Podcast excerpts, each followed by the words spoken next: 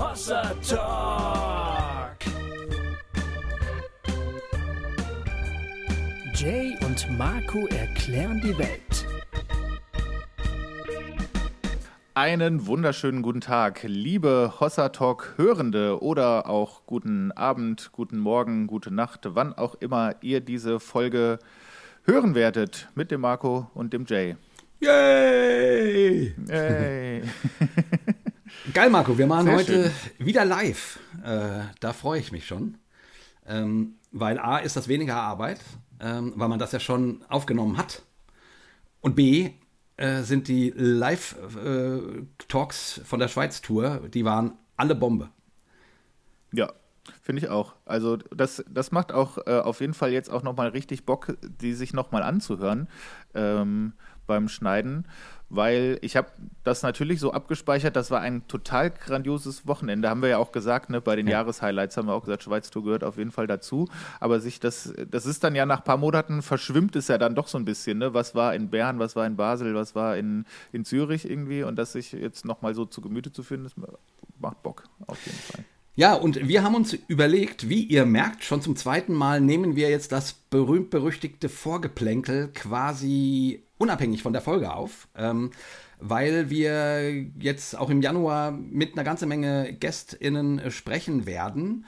Und dann ist es ja, da kann man ja nicht so aktuell sein, wenn man, und außerdem warten die dann so. Und deswegen haben wir uns überlegt, vielleicht machen wir das jetzt öfters mal, dass wir einfach äh, sozusagen unsere, äh, eure Begrüßung und äh, dass euch, äh, keine Ahnung, auf die virtuellen Schultern klopfen und uns bedanken oder irgendwelche Dinge anzusagen, dass wir das ähm, separat aufnehmen.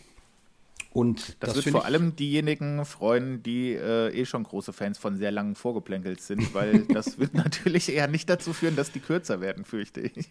Das könnte natürlich passieren, ne? weil wenn die Gäste und Gästinnen äh, dann warten, ähm, dann traut man sich nicht so lange ähm, darum zu seiern. Ähm, ja, ähm, mal schauen.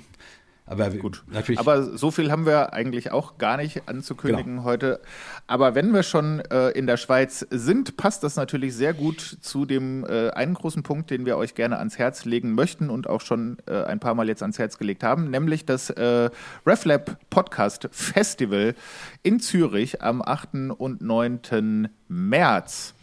Richtig. Da sind wir mit dabei als Hossa Talk Live mit Special Guest, äh, mit Gofi. Gofi wird dabei sein. Ihr wisst ja, erinnert euch, 10 Jahre Hossa Talk 2024 ist, 10, ist das 10 Jahre Hossa Talk Jahr. Genau. Und ihr müsst euch das so vorstellen, da sind dann äh, nicht nur wir und äh, talken da, sondern es ist im Grunde könnt ihr euch den ganzen Tag äh, von einer Runde in die nächste setzen äh, mit äh, Thorsten Dietz und Tobi Feix, Birgit Mattausch, äh, Mira Und dem Ungewitter Manu und, und dem Stefan vom Ausgeglaubt Genau, Podcast natürlich. den ganzen RefLab-Formaten. Also es wird Also das wird, das wird ganz fantastisch. Ja, also kommt gerne rum. Man kann äh, Tickets äh, kaufen über die Webseite. Da seht ihr auch das komplette Programm schon. Also auf die einzelnen Tage mit Uhrzeiten und Locations. Ähm, super schön gemacht, finde ich auch das Ganze sowieso. Äh, auch die Webseite. Also schaut da gerne mal drauf. Und äh, ich glaube, wer das Programm liest, äh, der, der möchte sowieso sofort ein Ticket kaufen und sagen, da muss ich hin. Ja, unbedingt. Und wie gesagt, ich meine, für uns ist es der Auftakt äh, für unsere 10 zehn Jahresfeier. Ich freue mich auch riesig, dass der Gofi mit dabei sein wird. Das äh, wird bestimmt schön. Und ähm, ja, ihr könnt uns treffen, wir können Bier miteinander trinken, ähm, freundliche oder wenn es sein muss, auch unfreundliche Worte miteinander austauschen. Also wir sind zu allen Schandtaten bereit, sage ich mal so. Ähm, Ja. ja. Und dann können wir an dieser Stelle euch nochmal unseren Shop ans Herz legen. Dort könnt ihr Hossa-Tassen und T-Shirts und Taschen und alles, was mit T anfängt, könnt ihr dort Tullis kaufen, genau. ähm, ähm, Tützen. genau. Ähm, also äh, guckt mal wieder, da ist lang nichts mehr passiert. Ähm, ich, wir müssen unbedingt, glaube ich, die, die Lena mal wieder daran setzen, den Shop zu überarbeiten. Ähm, das äh, muss passieren. Ähm, weil es eigentlich zu schade ist, dass man so einen schönen Shop hat, der nicht so richtig aktuell ist. Also auf jeden Fall äh, freuen wir uns natürlich immer, wenn ab und zu da mal jemand irgendetwas kauft, weil uns das unterstützt und weil uns das auch das Gefühl gibt, dass wir Fans haben, was natürlich Bombe ist. Ja. Jo. Und wenn ihr dann da in Zürich sitzt und habt alle Hossa-Pullis an, wäre ja auch ganz geil. eigentlich. Das wäre sehr geil, ehrlich gesagt. Das ist übrigens immer, ne, immer schön, ne, wenn wir bei Live-Talks sind und da sitzen dann tatsächlich Leute mit Hossa-Shirts. Das äh, finde ich immer, das ist einfach schön, weil man dann so das Gefühl hat, ah ja, Ja. die, äh, die kommen nicht nur, weil es jetzt halt gerade da ist, sondern weil die uns wirklich mögen, weil das Fans sind. So. Äh, also das, ja, das macht mich immer irgendwie auch so ein kleines bisschen stolz dann oder so. Man denkt dann irgendwie, ah, geil. äh, Leute ziehen sich einen Pulli von mir an oder ein T-Shirt. Ah, schön. Na, ich fand das ja auch, äh, ich fand das ja auch früher schon ganz geil, wenn ich irgendwo Leute getroffen habe, die, ähm, die so ein T-Shirt anhatten. Zum Beispiel wusste ich ja immer, oh, das ist im Grunde eine Person, die kannst du einfach anquatschen, die hat äh, wahrscheinlich irgendwie ähnliche äh, äh, Themen und, äh, und Interessen wie man selbst irgendwie. Also noch bevor ich selber bei Hossa Talk war, meine ich irgendwie. Also auch, auch dafür äh, kann es ja ganz nett sein. Ja, ist, ist auch eine total gute äh, Hilfe äh, zum Partner finden. Zum Beispiel. Ja, es ist, Ne? ist im Grunde ein, ein Dating-Device. ist ein Dating-Device. Also wenn du ein Hossa Talk-Shirt anhast, da, da kannst du quasi nicht alleine nach Hause gehen. Das, das geht fast gar nicht, weil so viele Menschen kommen und sagen werden, oh, du bist doch auch, äh, ja, ich, und dann versteht ihr euch gleich so gut und könnt euch austauschen und so. Das ist äh, Bombending. Also Kann allerdings so auch mehr- dazu führen, aus deiner Gemeinde ausgeschlossen zu werden. Aber wir sagen mal eher Dating-Device. Das sind die Nebenwirkungen. ähm, ähm, ähm, der Papst und die Apotheker empfehlen äh, äh, trotzdem Vorsicht äh, und nicht zu viel tragen. naja, nicht genau. Nicht, nicht Könnte zu zu. Gemeindeausschluss führen. jo, dann äh, Sehr schön. sprecht uns was auf unseren Anrufbeantworter. Ähm, stellt uns Fragen, über die wir mal talken können. Ähm, und äh, wir freuen uns, wenn wir was von euch hören. Die Nummer steht auf der Homepage. Unter Anrufen. Genau. Und jetzt? Zack, zack. Und jetzt zack würde ich sagen, zack in den, in den Live-Talk rein. So sieht's aus. Alles klar, viel Viel Spaß. Spaß. Fangen wir einfach an? Oder? Ja, und hoffen, dass das gut geht. Zwei, drei, vier. Dit.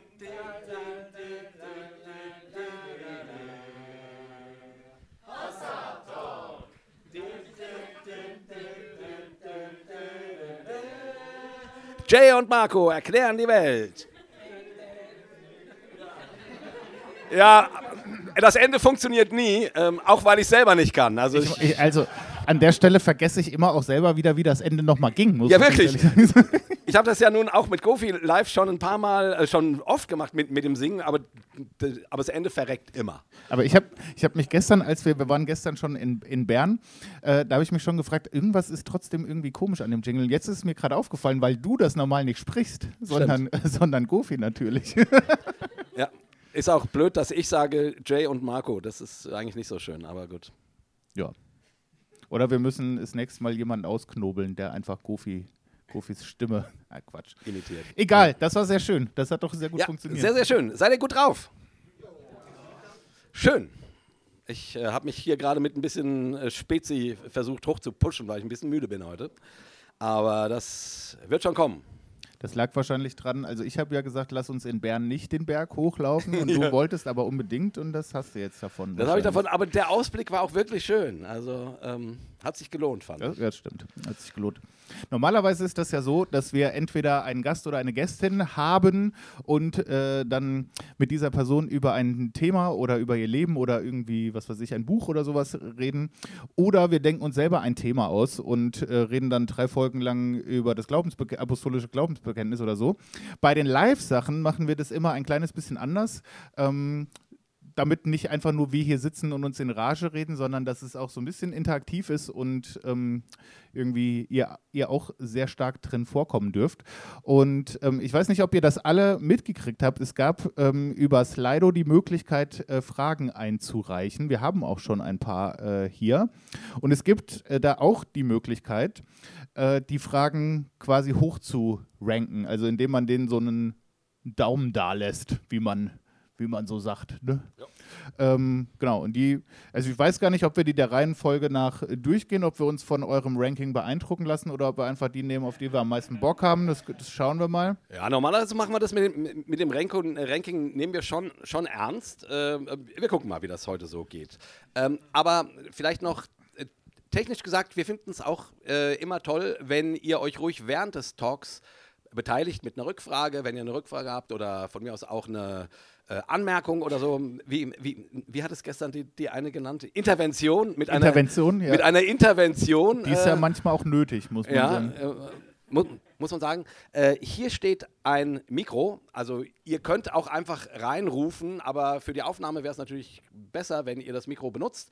Also wir können das dann am besten jemand, wenn jemand eine Frage hat, melden. Ähm, dann nehmt, nimmst du das Mikro runter und reichst es nach hinten, wenn die, das, die Schnur reicht, glaube ich.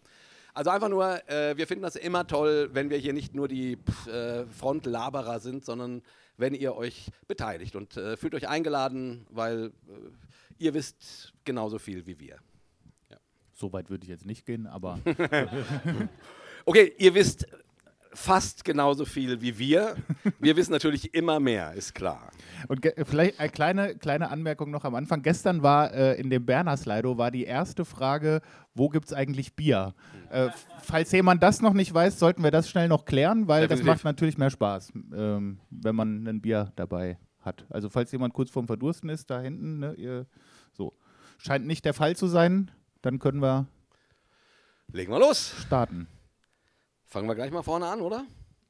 Ja, wenn du sagst, wir nehmen das mit dem Ranking ernst. dann wir nehmen das wir normalerweise ernst, weil da haben ja. Leute gesagt, die Frage würde mich äh, besonders interessieren. Aber vielleicht war das ja neunmal dieselbe Person. Ja, du meinst, der Simon hat sich hier neunmal eingewählt und wieder ausgewählt und Dem äh, Simon traue ich das ohne weiteres äh, zu. Muss ich sagen. ich glaube auch.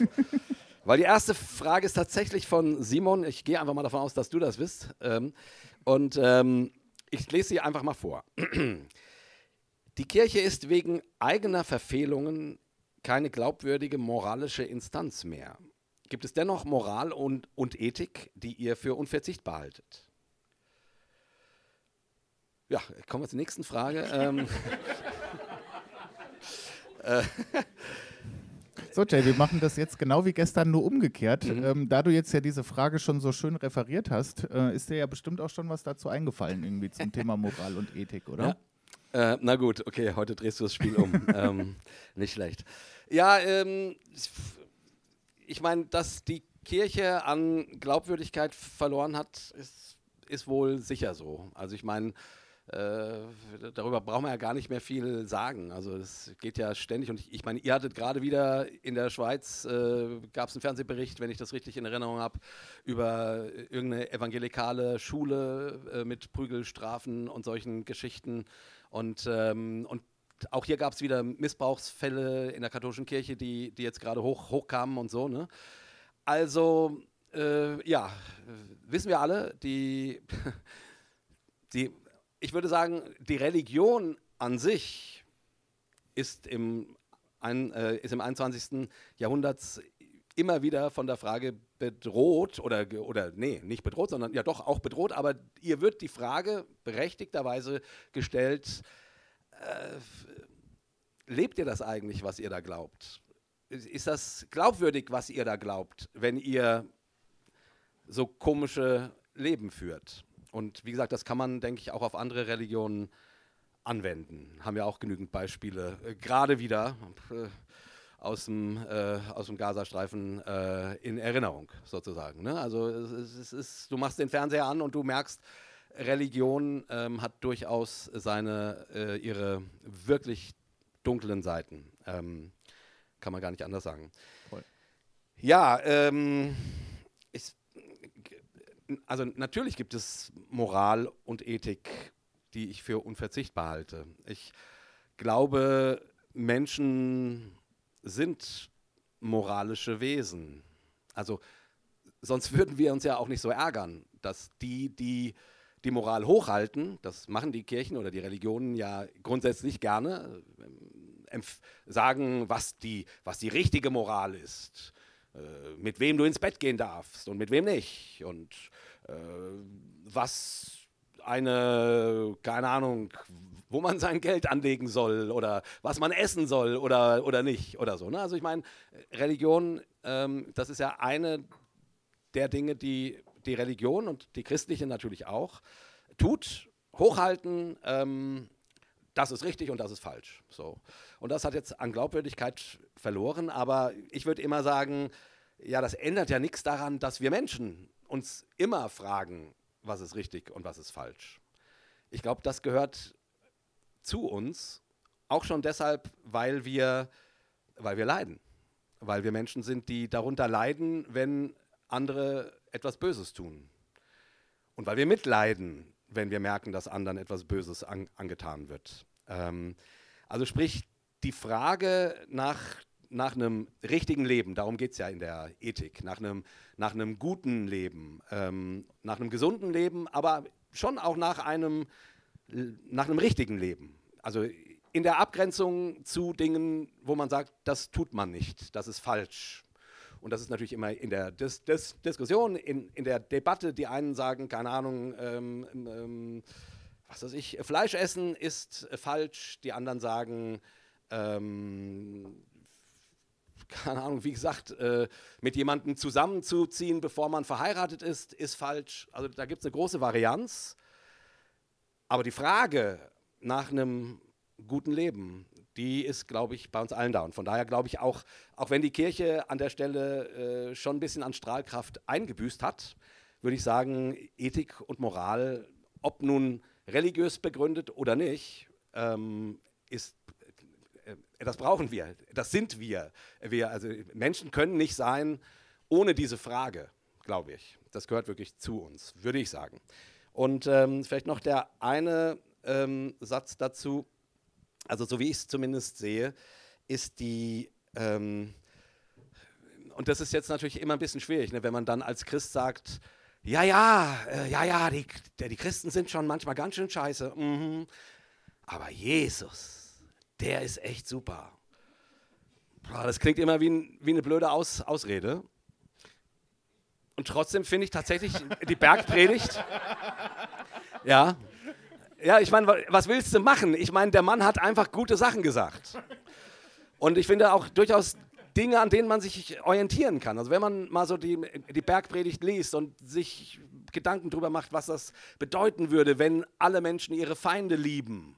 Und wenn sie das nicht nur sagen, sondern tatsächlich ähm, eine zweite Meile mitgehen, wenn sie sich in die Schuhe von denen stellen, die ihnen was Böses tun und so weiter. Also wenn man das praktisch leben würde, ich, also ich finde nach wie vor, äh, auch wenn es die Christen oft echt verzocken, ähm, der Mann hat was zu sagen. So, mehr will ich gar nicht sagen. Und ich will auch nicht sagen, du musst das genau so machen und das ist alles so und so, sondern als Orientierung ähm, und vielmehr, also die Kirche macht natürlich oft mehr, aber eigentlich ist nur ihr, ihr Job, auf das zu zeigen, was dieser Mann gesagt hat. Das ist gar nicht der Job der Kirche zu sagen, und deswegen musst du jetzt so und so und A, B, C, D, E, F, G und sonst kommst du in die Hölle, sondern eigentlich wäre die Aufgabe der Kirche meiner Meinung nach, guckt mal hier zu dem Nazarener, der hat echt gute Ideen und lasst uns versuchen, das zu leben. Punkt. Und dann die Fresse halten, weil man genau weiß, okay, wir haben es schon so oft verzockt, äh, wir sind mal lieber nicht ganz so laut.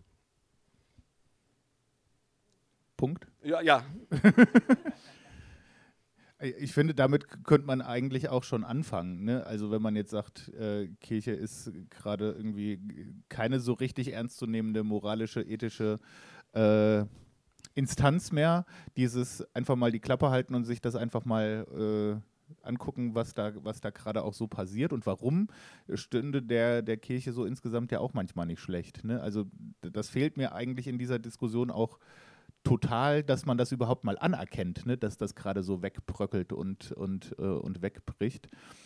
Ähm, und ich habe auch so gedacht, jetzt bei dem, was du gesagt hast, ähm, also wenn wir jetzt uns so post, äh, postkirchlich, postgemeindlich, äh, post, ähm, weiß ich nicht, in diesen Prägungen über Moral und Ethik unterhalten, dann kann man ja auch sagen, also das, das Thema und diese Themen und diese Fragen gab es ja auch schon, bevor es die Kirche gab. Ne? Also warum soll es die danach nicht auch noch geben? Das, das ist wahrscheinlich wirklich so, dass, dass das einfach Fragen sind, die uns umtreiben, weil wir einfach Menschen sind und menschlich sind und uns fragen, was, ähm, wie funktioniert das mit dem, mit dem Leben und mit dem Zusammenleben eigentlich.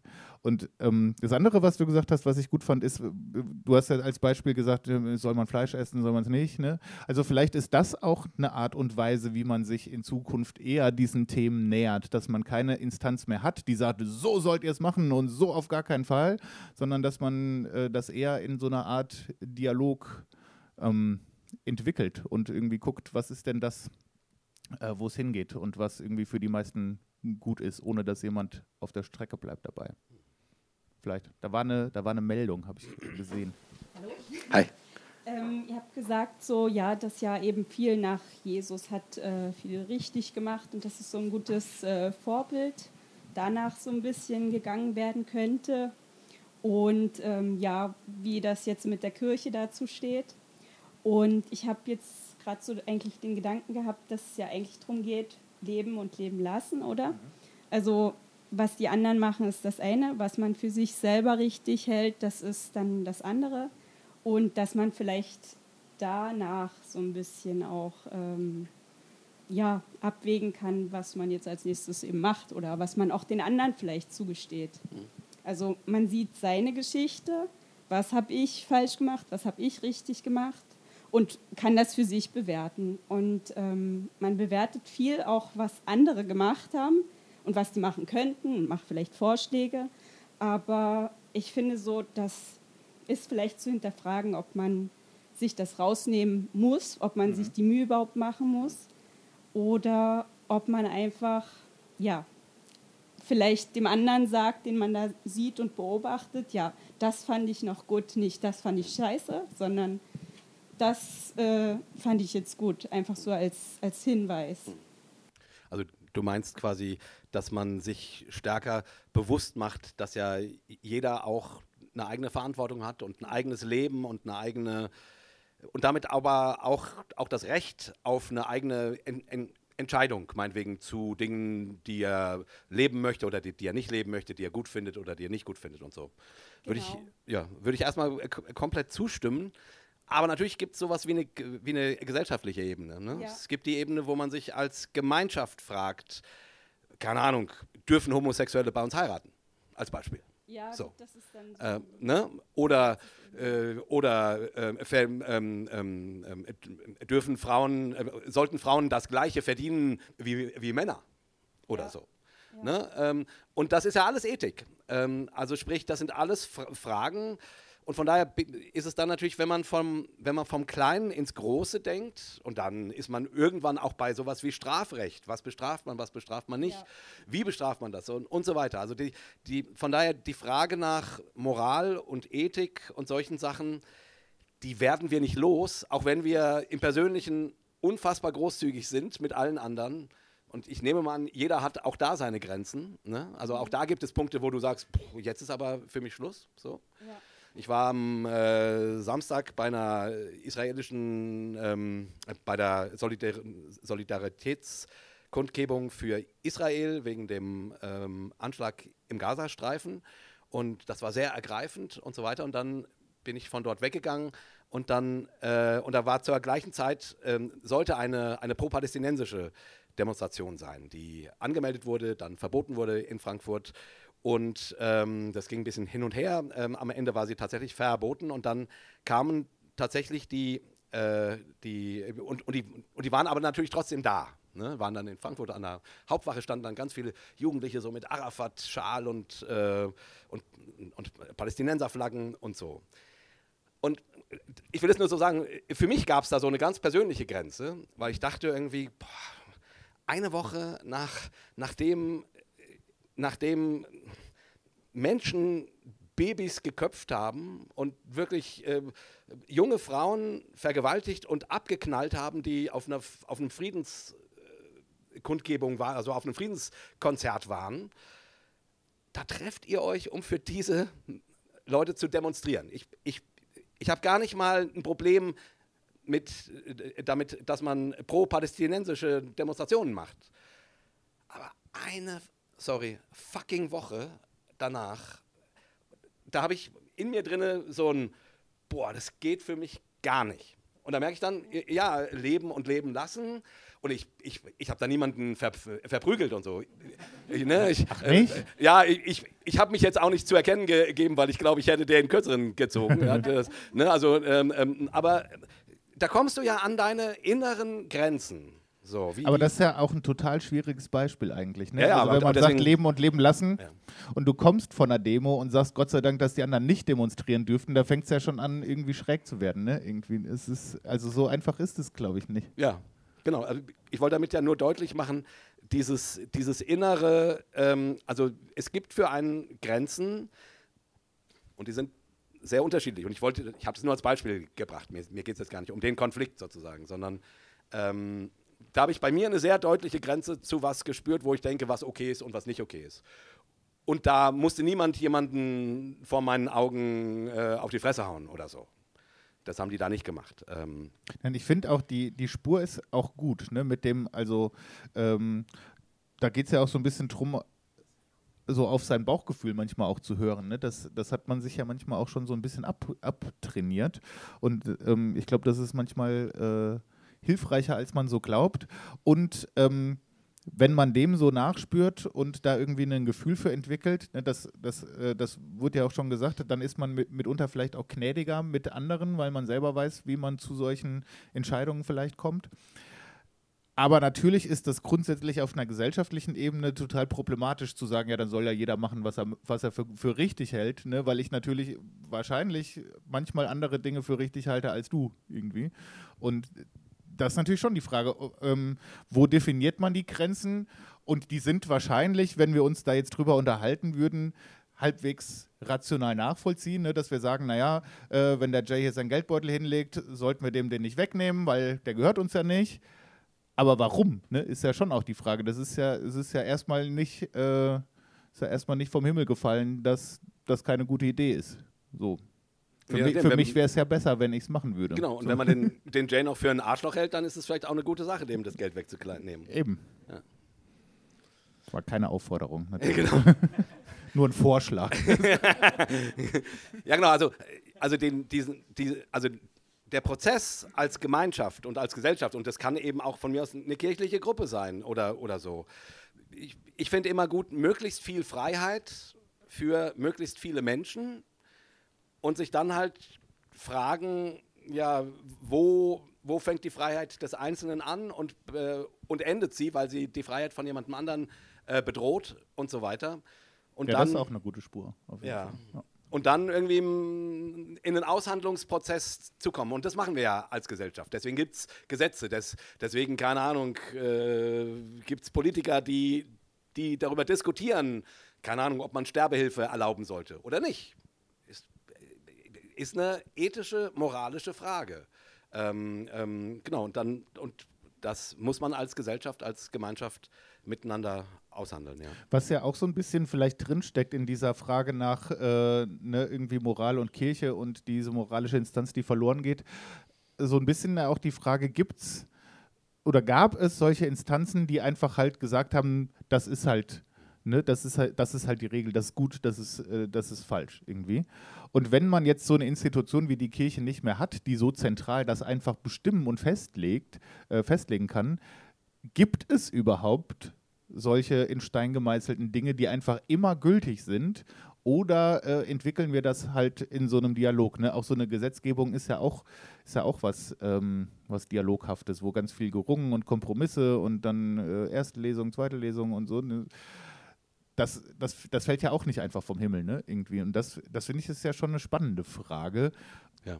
ob es so, so moralische Grundsätze gibt, die einfach feststehen, egal äh, an welchem Ort, zu welcher Zeit irgendwie, die Menschen immer so gemacht haben, oder ob man, da einfach das immer zusammen drum ringen muss, um da so einen Konsens zu finden irgendwie. Ich glaube eher letzteres irgendwie, aber es ist jetzt auch nur so ins Blaue reingeschossen. Ja, gute Frage. Ich, ich, ich, ich, ich weiß gar nicht, was ich dazu denke, so ganz genau, weil ich einerseits würde ich schon davon ausgehen, dass es universale Dinge gibt, die zu jeder Zeit falsch waren. Ja, Klassiker, mein, irgendjemanden umbringen. So. stimmt. Ja. Ähm, Und dann gibt es Dinge, die zu mancher Zeit furchtbar falsch waren. Keine Ahnung, eben Queerness, meinetwegen. Das wurde in vielen Zeiten als ganz falsch eingestuft. Und da sind wir heute an einem Stand, wo wir sagen, nee, das stufen wir anders ein. Also da, da gab es einen Dialog, da gab es die Frage, äh, wo kommt denn der Gedanke eigentlich her? Warum denkt ihr sowas? Äh, oder die Betroffenen sagen, äh, Moment mal hier, wir sind nicht nur, ähm, wir sind auch Menschen ähm, und, wir, und ihr redet hier über unsere über unser Leben, wenn ihr sagt, das ist falsch und so. Ne? Und äh, zumindest das ist ja in den letzten ähm, 30, 40 Jahren sehr intensiv passiert, zum Glück. Und da hat ja. sich was gewandelt und das wäre dann eher sowas, wo das dann neu ausgehandelt wurde und, und wo man sagen kann, ähm, also wo ich sagen würde, da bin ich sehr froh, also dass die Gesellschaft da nicht an etwas in Stein gemeißeltes glaubt. Manche ja, kirchliche Instanzen glauben danach, glauben auch an dieser Stelle, dass das, das wollte ich gerade sagen, in Stein das gemeißelt ist. Das ne? ist ja interessant, ne? dass, dass, äh, dass die Gesellschaft manchmal ja schon an einer ganz anderen Stelle äh, war, was, was Ethik und Moral angeht, als die Kirche. Ne? Also wo wir dann vielleicht zehn Jahre später gesagt haben, nee, das war schon richtig. Jetzt ziehen wir da vielleicht auch mal nach. Ne? Also dass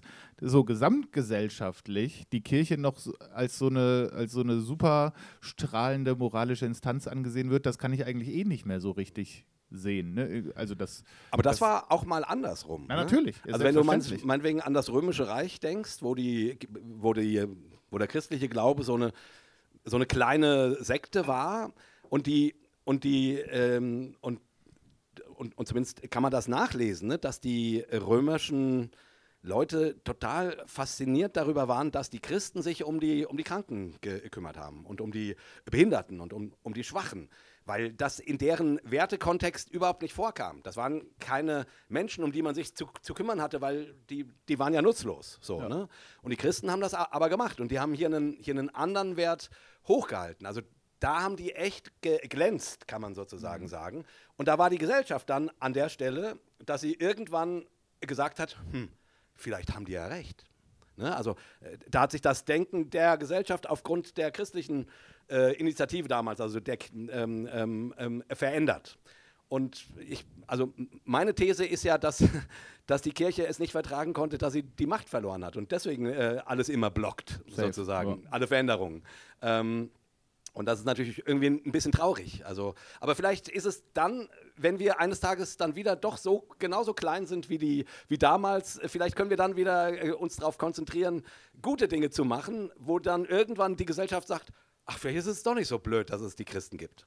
Wäre ja schön. Darf ich kurz einen sehr unqualifizierten Funfact, der nichts mit der Sache zu tun hatte, einwerfen? Aber natürlich, Marco. Weil, weil du gerade gesagt hast, ja, wenn man ans Römische Reich denkt. Ich habe neulich in einem, äh, in einem Artikel gelesen, dass Männer ab einem bestimmten Alter überproportional oft an das Römische Reich denken. das ist ja ein Ding, ehrlich. Ja, wirklich. Da, äh, da, da, da erklärst du mir gerade mein, mein Leben. Und ich meine, auch warum ich, auch warum ich mitten in der Nacht aufwache und plötzlich an Julius Caesar denke. Das, danke, Marco, das äh, habe ich ja nicht gewusst. ich habe es auch nicht gewusst, aber. Ja. Also bei mir geht es auch nicht so, aber ich dachte. Ja, äh, ich bin ja auch mehr in dem Alter. Also ich nehme mal an, das ist so ab 50, ne? Nimmst du? Mag sein, ja. ja, ja. Ich, ich habe keine Ahnung. Ah ich wach ständig auf und denke an äh, Aurelius und Kleopatra und Julius Caesar und wie sie alle heißen. Und auch du, mein Sohn Brutus ja, und so. Das, Okay, ich wollt, das wollte ich, hat mich nur mal interessiert, ob das wirklich so stimmt, aber es scheint ja so zu sein. ja, es war wirklich sehr, eine sehr wichtige Information für uns heute, heute Abend. Also wenn du etwas mitnimmst heute Abend, dann die Antwort auf die Frage, warum du so oft an das Römische Ich, ich recherchiere das nochmal, ich stelle das irgendwo nochmal zur Verfügung. Das war ein sehr äh, unterhaltsamer Artikel auf jeden Fall. Ich würde mal sagen, wir gehen weiter, oder? Gibt es noch von, von euch Rück, äh, Rücksprachen, äh, Fragen? Okay. Dann lese ich mal die nächste ja. vor. Ne? Ist das auch die? Ja. Das war eigentlich ja auch die erste Frage. Die haben nämlich gleich viele, muss man sagen. Ah, das ist 1b. Ja, richtig. Ich denke immer öfter, dass Glaube eine Gabe ist, die Menschen selber nicht beeinflussen können. Mensch hat sie oder eben auch nicht. Wie seht ihr das? Ja, Marco, wie siehst du das? Ach so, ach so, wir machen das ja so rum jetzt. Ne? Ja. Äh, ich kann dem erstmal sehr viel abgewinnen, dieser These, glaube ich. glaube, man kann die sogar auch, wenn man möchte, biblisch begründen. Und ich glaube, also ich würde jetzt so aus Erfahrung auch sagen, ich, ich kann mich nicht erinnern, irgendwann mal Glaube produziert zu haben. Und ich stelle schon auch fest, bei den allermeisten Leuten, die ich wirklich gut kenne, mit denen ich mich über sowas unterhalte, spielt die eigene Biografie eine unfassbar große Rolle für die Theologie, die da am Ende rauskommt. Das hört man vielleicht nicht immer so gerne, das ist aber nicht von der Hand zu weisen, dass das, äh, dass das ganz viel damit zu tun hat, was da am Ende dabei rauskommt. Da kann man noch so, so viel sagen, nein, aber dann habe ich mich ganz doll damit beschäftigt und dann habe ich, äh, hab ich das studiert und dann habe ich mir das nochmal da und dann bin ich da in diese Gemeinde gegangen, weil da irgendwie, keine Ahnung, ich irgendwas erlebt habe. Das hat trotzdem ganz viel damit zu tun, wo du herkommst, wie du geprägt worden bist, mit was für einer Art von Frömmigkeit oder auch gar keiner äh, Frömmigkeit oder mit was für einer Art von Spiritualität. Ähm, und das wenigste davon habe ich mir selber ausgesucht ausgesucht. So, deswegen würde ich schon sagen, produzieren kann ich das sicherlich nicht. Ähm, zu sagen, Glaube ist ein Geschenk oder Gnade sogar, das kann man biblisch so sagen, glaube ich, ohne heretisch zu werden. Von daher kann ich da erstmal viel mit anfangen. Das Problem dabei ist ja nur, dass es dann so ein bisschen, ähm, dass es dann so ein bisschen so klingt, als, naja, wenn ich dieses Geschenk nicht bekomme, habe ich halt leider Pech gehabt. Ne? Das, das wäre ja die logische Konsequenz davon. Und da bin ich mir noch nicht so sicher, ob ich da so mitgehen möchte. Müsste man eigentlich, wenn man zu dem ersten Jahr sagt. Weiß nicht, hast du da, hast du da eine kluge Idee zu? Ja, ich würde sagen, wie immer habe ich da eine kluge Idee zu. Ja, ähm, selbstverständlich. nee. Ähm, ich finde erstmal äh, lohnt es sich zu fragen, worüber spricht man? Ne? Ähm, Glaube wird ja oft verstanden als irgendwas, was man für wahr hält. Und ich würde schon sagen, das, das, kann, das können Menschen unfassbar viel produzieren. Jeder hält irgendwas für wahr und anderes nicht. Und das, das hat relativ wenig, ähm, das, kann man, das kann man machen. So, ne? Der eine was ich, äh, hält die Weltverschwörung für wahr und der nächste hält das Christentum für wahr und der nächste und so weiter. Ne? Ihr wisst, was ich meine. Ähm, im, im, ähm, in, der, in der Bibel, und ich würde, ich würde argumentieren, im christlichen Glauben, wenn von Glauben gesprochen wird, äh, ist nicht das gemeint, für Wahrhalten, sondern es geht eher um sowas wie Vertrauen. Äh, an, also sich Gott anvertrauen zu können. Dazu braucht es natürlich ein für Wahrhalten. Man hält für wahr, es gibt dieses Wesen, so aber man, äh, man, man kann sich dem irgendwie anvertrauen. Und da würde ich auch sagen, dass, äh, das scheint mir keine, keine Frage der Entscheidung zu sein. Ne? Wenn wir jetzt miteinander reden und du, und, und, du, und du erzählst mir, warum du nicht an Gott glauben kannst, und dann erzähle ich dir von mir aus äh, die Gegenargumente, und dann sage ich so, und jetzt glaub mal also meine Erfahrung ist die, so einfach geht das nicht. Also das ist nicht einfach nur so eine rationale, ach so, es gibt Gott. Ja, jetzt glaube ich auch. Oder wenn das so ist, dann, dann erlebst du irgendetwas, was dich zum Glauben bringt. Aber es, meines Erachtens ist Glauben, also ist sich Gott anvertrauen können, keine Entscheidungssache. Das wird einem in der Kirche manchmal anders erzählt. Ähm, da wird darauf sehr viel Wert genommen, dass das deine Entscheidung ist, ob du an Gott glaubst oder nicht. Ich halte das für Quatsch. Wirklich. Weil ich glaube, so funktioniert es nicht. Oder ich sehe nicht, dass das so funktioniert. Sich anvertrauen können, ähm, mich meiner Frau anvertrauen zu können, ähm, hat nichts mit einer Entscheidung zu tun. Das hat was damit zu tun, dass ich sie kenne und dass ich ihr vertraue und dass ich irgendwie gelernt habe, die ist vertrauenswürdig. So, aber das war nicht am ersten Tag. Vielleicht war ich da verliebt und dann, aber ich, ich wisst ihr, was ich meine? Also der, der, der, man hat manchmal so einen Dopaminrausch, der einen dazu bringt, Dinge zu tun, sich äh, irgendjemandem was anzuvertrauen, wo du dann drei Wochen später denkst, ach du Scheiße, warum habe ich, warum ich dem oder der das, das erzählt? So, das, das kommt vor. Aber das ist nicht Anvertrauen. Das, das ist ein Rausch. Irgendwie. Und das passiert, in, also jetzt, ich, Gott, ich verfranz mich gerade, aber äh, das passiert sozusagen in der Liebe natürlich auch Und manchmal stellt sich heraus, dass jemand, den du für vertrauenswürdig ge gehalten hast, gar nicht vertrauenswürdig ist. So, dann wurde dein Vertrauen enttäuscht. Aber trotzdem, dieser, dieser, dieses sich jemandem anvertrauen können, jemandem vertrauen und das jetzt mal auf Gott projiziert, das hat ähm, meines Erachtens nichts, nichts mit einer Rationalität zu tun. Das, das ist kein Kopfding. Das ist eher was, was im Bauch und im Herzen irgendwie angesiedelt ist. So, das als Grundlage. Und dann, und dann ist es natürlich, und die Bibel behauptet gar, dass es, äh, dass es ein Geschenk ist. Etwas, was Menschen gar nicht machen können. Und das kann man jetzt äh, eher so lesen, wie du es am Schluss äh, angedeutet hast, so nach dem Motto, oh Gott, äh, ähm, ähm, ähm wenn dann jemand nicht glauben kann, dann, dann, dann und, und, es gibt ja auch theologische Richtungen, die das genauso sehen, ja. dann ist der dazu bestimmt, nicht zu glauben. Also sprich, Gott will nicht, dass derjenige glaubt. So könnte man das lesen. Oder, äh, und das wäre eher meine Lesart, weil ich weil ich die Grundrichtung des christlichen Glaubens ist immer die, dass Gott sagt, ich will die Menschen lieben. Ich bin da und ich liebe die Menschen und ich wünsche mir so sehr, dass wir zusammenkommen.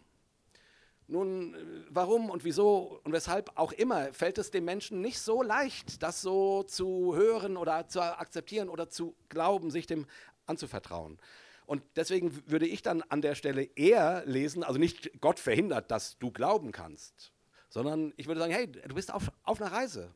Äh, mal gucken. Ich, ich habe zwölf, ich habe vorhin ja gesagt, meine Dekonstruktionsphase ging zehn bis zwölf Jahre und dazwischen drin war ich mir, habe ich ganz oft gedacht, ich werde Atheist, weil ich gedacht habe, ich kann das nicht mehr glauben. Ich halte das für echt Quatsch, was Christen glauben. Und ähm, und irgendwann, äh, also die Geschichte wäre jetzt zu lang, um das zu erzählen, und Hossertalk-Hörer kennen sie sowieso. Ähm, ähm, ähm, irgendwann hat sich dieser Staub, das war bei mir innerlich alles total aufgewirbelt, lalala. Und äh, ja, und ein, in, in, Ermangelung besserer Vokabeln, also großes Durcheinander. So, ähm, ähm, und, ähm, und dann gab es diesen Punkt, wo ich gedacht habe, ja, was mache ich denn jetzt? Glaube ich, glaube ich nicht. Und äh, für mich war dann ganz, ganz wichtig festzustellen, dass in mir etwas glaubt, was nicht mit meiner Entscheidung zu tun hat. Huch, habe ich plötzlich gemerkt, da glaubt ja etwas daran, dass es Gott gibt. Also da vertraut etwas auf Gott in irgendeiner Form. Und das nach diesem ganzen Hin und Her. Gibt es Gott, gibt es Gott nicht? Das sind die Pro-Argumente, das sind die äh, Widerargumente. Also wirklich, ich habe mir es nicht leicht gemacht. Ich konnte euch vorstellen, ich meine, 10 bis 12 Jahre ist keine kurze Zeit. Ähm, und dann merkte ich plötzlich, da, da glaubt etwas. Und dann habe ich gesagt, ja gut, dann, dann ist doch gut. dann brauche ich mir diesen ganzen Kopf nicht zu machen, weil dann, weil dann kann ich ja glauben. Und meine Antwort wäre, wenn jemand sagt, ja, aber ich kann nicht glauben, dann sage ich, ja, ist ja, nicht, ist ja gar nicht schlimm. Ja, du, du musst ja nicht glauben. Und meine Hoffnung, also meine christliche Hoffnung wäre, dass, keine Ahnung, das kann ja noch kommen. Ähm, oder wenn du gar nicht glauben willst, dann, dann brauchst du das ja auch nicht. Also ne, ich, ich, dann, ich will dir ja nichts einreden. Ähm, aber wenn du dir das eigentlich wünschst, glauben zu können, und das kenne ich auch von manchen Leuten, die sagen, ich, ich würde so gerne glauben, aber ich, äh, ich würde so gerne Gott vertrauen können, aber ich kann das gar nicht. Und dann, dann gesagt, ja, mach dir keinen, mach dir keinen, keinen Kopf. Die, ähm, hierin ist, die, ähm, ist das Christentum sehr klar und sehr sicher. Gott hat kein Problem mit dir. Gott ist auf deiner Seite. Gott liebt dich. Gott kommt dir entgegen, immer wieder, ob du siehst oder nicht. Der ist an deiner Seite. Und manchmal brauchen wir Menschen eben ganz schön lange, bis, bis, wir, bis irgendwas in unser Herz fällt. Du hast noch Zeit, das kann schon noch passieren. So, also ich wäre da ganz positiv damit, weil ich, weil ich irgendwie, äh, weil du musst keinen Glauben produzieren oder so. Nee, kannst du ja auch nicht. Ich, also ich finde das auch sehr schön. Sorry, es war jetzt eine kleine Predigt irgendwie. Ja, ja, eben. Das, ich, und auch eine sehr schöne Predigt. Aber da denke ich mir auch wieder, wenn mich das jetzt betreffen würde, und ich würde mich das fragen oder mir das sogar wünschen und das wäre jetzt deine Antwort gewesen, dann würde ich mir denken, ja gut, dann klappt es vielleicht nächste Woche, klappt wieder nicht. Klappt es vielleicht nächstes Jahr, klappt wieder nicht. Äh, also irgendwann, so, also du kannst es ja keinem versprechen, dass es vielleicht doch klappt, ne? Nee, genau, kann ich nicht. Und, und dann würde ich auch immer sagen, ja, ja genau, ich, ich kann dir das, gut, dass du es nochmal so sagst, ich kann, ich kann das keinem ver, äh, versprechen. Es gibt eine Menge Menschen, äh, Mutter Teresa, ähm, wenn man ihren Tagebuchaufzeichnungen glauben kann, ist in ganz tiefen Zweifeln am Ende gestorben.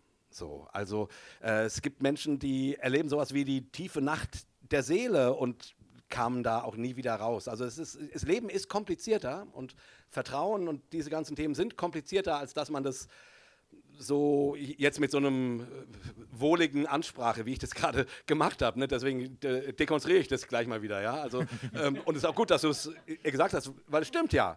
Also ne, ne, man kann das nicht so wohlig vom, vom, vom Tisch äh, wischen. Leben ist manchmal ganz schön anstrengend und schwierig und die Frage, ob man glauben kann oder nicht auch. Ich, ich wollte damit nur ausdrücken, dass, mm, dass ich glaube, dass, dass du keine Angst davor haben brauchst, nicht glauben zu können. Und wenn, und wenn das so ist, dass du nicht glauben kannst, ja, dann kannst du halt nicht glauben. Dann, dann, dann geh doch fröhlich deines Weges. Dann ist doch schön. Also ich meine, dann, verstehst du, ich, ähm, ähm nur weil wir das glauben, heißt das ja nicht, dass es stimmt. Also vielleicht hast du ja, ja. recht. Vielleicht ist es völliger Quatsch, was wir so glauben. Also ich will damit sagen, jetzt lass uns das alles nicht zu, zu ernst nehmen, sondern lieber äh, hoffen, dass wir im Leben zu, zu guten Punkten kommen. Ob wir nun das glauben können oder nicht. Äh, jetzt, ich, ich verzettel mich. ich würde noch zwei Sachen dazu ergänzen irgendwie. Ähm, das, das erste ist, vielleicht äh, liegt es manchmal auch ein bisschen dran, dass man ähm, also dass man erstmal definieren muss, was heißt das Wort überhaupt. Ne? Also vielleicht verbindet man damit ja auch was äh, und das Wort ist eigentlich, oder der Begriff ist eigentlich viel größer als das, was man sich unter dem Wort Glaube vorstellt. Ne? Also vielleicht denkt man ja, das heißt, ich muss äh, folgende Dogmen äh, abchecken und sagen, glaube ich alles? Und dann muss ich äh, sonntags in einen Gottesdienst gehen und dann muss ich das machen und das machen und das kriege ich alles gar nicht hin, gedanklich.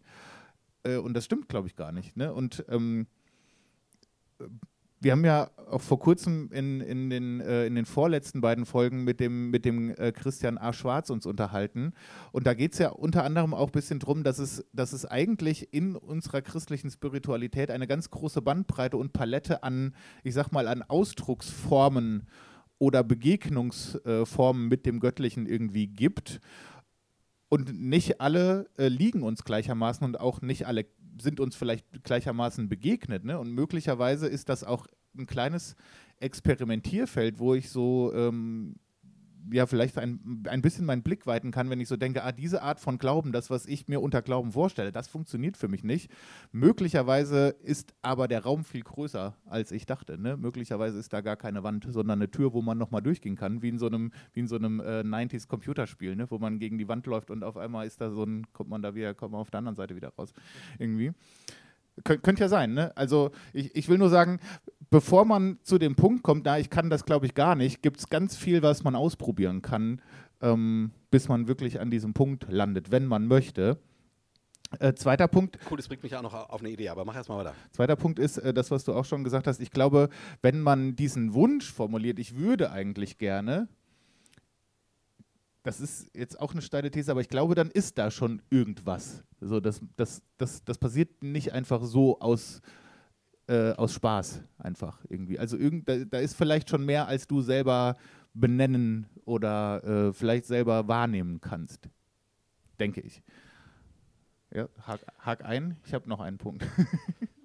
äh, zu dem letzten nur ganz kurz, der, der die ähm,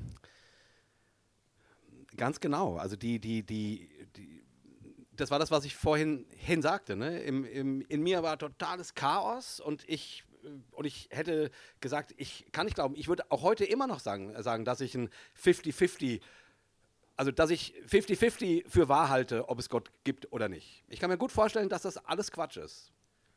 Und trotzdem habe ich dann irgendwann gemerkt, äh, doch irgendetwas, so eine leise Stimme in mir glaubt. So, und das ist genau das. Also, wenn du dich, wenn du gerne glauben möchtest und du denkst, du kannst das nicht, vielleicht glaubst du dann schon, viel mehr, als du denkst. Und das ist doch dann erstmal gut. Und ich, ich, ich finde, es, quasi. es ist ja auch tatsächlich, also klingt vielleicht, vielleicht doof, aber ist ja so, auch immer ein bisschen tagesformabhängig. Ne? Also ich, Jo. man kann ja auch nicht sagen, das ist jetzt das, das ist jetzt die Ziellinie. Ja, jetzt hast du es geschafft, du glaubst. Sehr gut.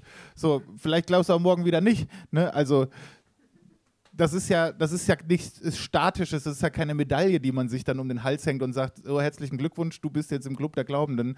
Äh, vielleicht bist du auch morgen wieder im, im Zweifelclub irgendwie so. Das Genau. ist, also das ist ja auch sehr, sehr dynamisch irgendwie. War das denn der dritte Punkt? Nee, der dritte Punkt war folgender, was mich, was mich, ähm, was mich überzeugt oder was mich sehr, davon, sehr oft davon abhält, äh, dieses ganze Glaubensding aus dem Fenster zu werfen, ist mich überzeugt äh, diese ganze Sache mit der Liebe, mit der Nächstenliebe und auch mit diesem, mit diesem doppelten Liebesgebot. Das überzeugt mich, weil das finde ich äh, selten irgendwo anders so in dieser Form. Also dass man sagt, die Essenz von diesem ganzen, äh, von diesem ganzen Rumtheologisieren, von diesem ganzen Reden über Glaube und ist doch am Ende ähm, es irgendwie hinzukriegen, mich selbst anzunehmen, vielleicht sogar zu lieben und meinen Nächsten wie mich selbst und dadurch auch irgendwie Gott. Ne? Das überzeugt mich, weil das finde ich schlüssig und da habe ich noch nichts Besseres gefunden irgendwie. Und da denke ich mir, das habe ich auch schon mal in der Folge gesagt und da ein bisschen Ärger für gekriegt, aber das ist wirklich, finde ich, für mich die Essenz.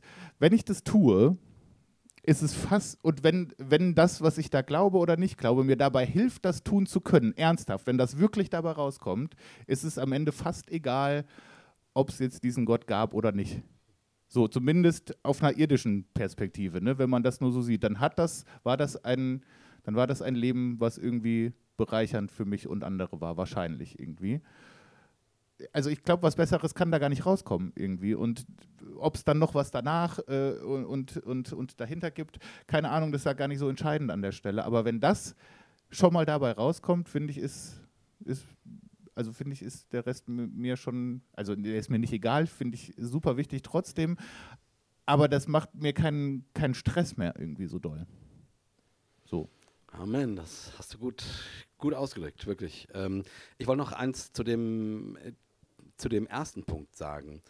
Zu diesem sich äh, mal auszuprobieren und mal vielleicht, wenn du mit den Formen, die, in denen du christlich oder auch religiös Kontakt hast und du merkst, das hilft dir nicht, dann probier mal andere aus.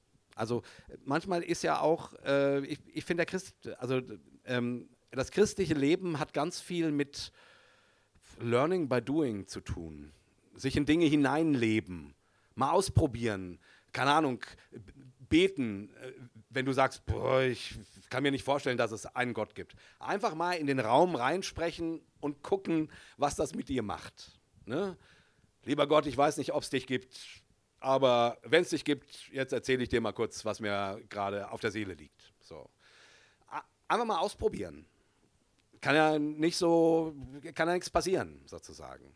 Und genauso dann, keine Ahnung, oder äh, sich vor eine Ikone setzen. Und mal gucken, ich meine, das machen, das machen gläubige Menschen seit 2000 Jahren. Die setzen sich vor irgendeine Ikone und sagen dann, dass ihnen das spirituell hilft. Einfach mal ausprobieren. In den Wald gehen und sagen, okay, das hat alles, da angeblich hat das alles Gott gemacht. Also so mal verschiedene Sachen ausprobieren. Wir sind ja auch oft sehr, sehr schmal in unserem spirituellen Ausdrücken. Und vielleicht passt das einfach alles nicht zu dir, ne? so wie du es auch gesagt hast gerade. Also äh, einfach mal ausprobieren und äh, vielleicht klingelt dann, dann was. Und du merkst dann, und das wäre genau der Gedanke, ah, da ist ja doch Glaube. Weil mein Verdacht wäre, äh, die Menschen glauben, also ich kann das nicht für andere sagen, aber wie gesagt, meine eigene Erfahrung war, dass ich gläubiger war, als ich gedacht hätte. okay, wie hat sich euer, äh, also Judith fragt, äh, wie hat sich euer Bibellesen, Bibelverständnis verändert? Welche Rolle spielt die Bibel in eurem Glauben? Ja. Ähm, Sag doch mal. Also für mich persönlich, ich muss sagen, ich lese nicht wahnsinnig viel in der Bibel.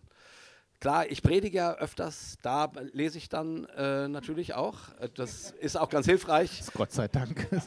wenn man weiß, was dann da steht. Äh, ich muss sagen, ich Das heißt, du predigst auch noch aus der Bibel, das muss man ist ja auch mal sagen. Ja. Jay hat beim Predigen eine Bibel dabei. Das Ja, ist- ähm, ja ich, ich, ich bin ja auch tatsächlich Fan der Bibel. Aber ich muss sagen, in meinem Privaten äh, lese ich nicht wahnsinnig viel in der Bibel. Ich habe in meiner Jugend wirklich viel Bibel gelesen. Meine Bibeln unterstrichen und so. Also ich kenne mich, glaube ich, ganz gut aus in dem Buch. Ähm, irgendwann äh, war das dann ganz schwierig für mich, Bibel zu lesen. Da habe ich, ähm, da war das dann, dann so, äh, ich hatte dann immer so Losungen, die bei mir auf den Com Computer kamen, morgens. Ne? Und, und, und ich. Und ich hatte in dieser Zeit echt ganz große Probleme mit. Ich, ich meine, in der Bibel stehen ja nicht nur schöne Dinge. Da stehen ja echt manchmal äh, wirklich ganz grausame und ganz furchtbare Dinge. Und auch das Gottesbild äh, ist ja manchmal, ich meine, wenn der Gott befiehlt, hier alle auszurotten und dann, und dann den Leuten Ärger macht, weil sie das Vieh und die Kinder verschont haben. So, also ich meine, da, da kommst du schon, äh, wenn du das so liest, denkst du, what the fuck? Also wa- was ist denn das für ein Arschloch, ja? So. Und, ähm, und ich meine, und gerade in, in einer Phase, wenn du irgendwie dich fragst, glaube ich an Gott, glaube ich nicht an Gott und so weiter. Und damals äh, konnte ich nicht mehr Bibel lesen, weil ich gedacht habe, weil ich bin ständig über solche Bibelstellen ge gestolpert. Und ich habe mir immer gedacht, boah, was ein Scheißbuch, ey, so eine Kacke, ja. Und dann kamen auf meinem Computer auch ständig diese Losungen. ähm, und da waren auch ständig solche komischen äh, Verse drin, wo ich gedacht habe, boah, wer sucht denn sowas aus? Sind die alle, äh, sind es alles Soziopathen oder was, ja? So, also ich, ich, und dann habe ich irgendwie gedacht, ich, das Buch Herr, muss jetzt... solche Verse wirklich in den Losungen? So? Ja, ja, also nicht so super krasse, aber, aber eben dann eher so Sachen wie, wie äh, also die sehr die Autorität Gottes betonen. Ähm, Okay, aber du schlägst es nicht morgens auf und dann steht da, bringe mir die Vorhäute der Philister irgendwie so. Das, nee, das, das haben die nicht gemacht, das stimmt.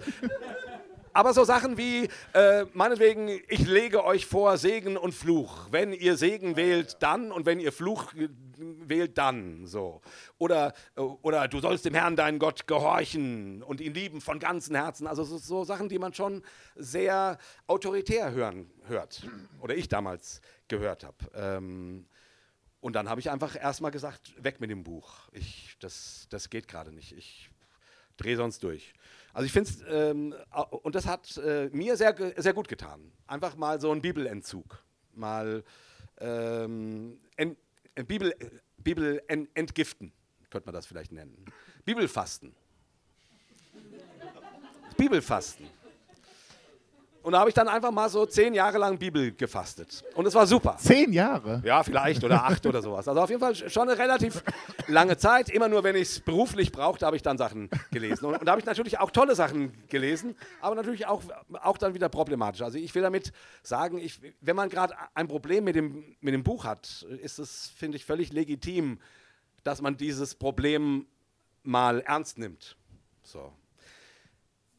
Ja, voll. Also das ist ja auch wieder, ähm, hat ja auch wieder viel mit Prägung zu tun. Ne? Also du kannst da ja auch so dermaßen mit diesem Buch verprügelt worden sein, äh, so ne, ideologisch, dass, dass du, selbst wenn du jetzt wolltest, das gar nicht mehr gewinnbringend lesen kannst, weil dich das so anspringt, ähm, was dich da so eingegrenzt hast, dass du wahrscheinlich erst mal ein bisschen Abstand brauchst, bis das wieder geht, wenn es überhaupt wieder geht. Ne? Und das ist, ist großes, also wirklich ganz, ganz furchtbar wenn man Menschen da- das so madig gemacht hat, dass die gar keinen Zugang mehr finden können, ob sie wollen oder nicht irgendwie.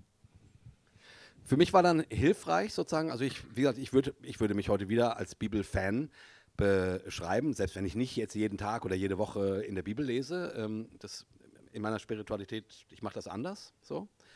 Ähm, würde ich aber trotzdem sagen, ich, äh, ich finde, das ist ein faszinierendes Buch und ich finde schon, äh, Teil einer Religion zu sein, die so, so, ein, so ein unterschiedliches Buch mit so, ähm, also mit so einem weiten Range auch an äh, Gedanken und Ansichten und Erfahrungen mit und über Gott hat, das finde ich schon sehr faszinierend. Also ähm, genau.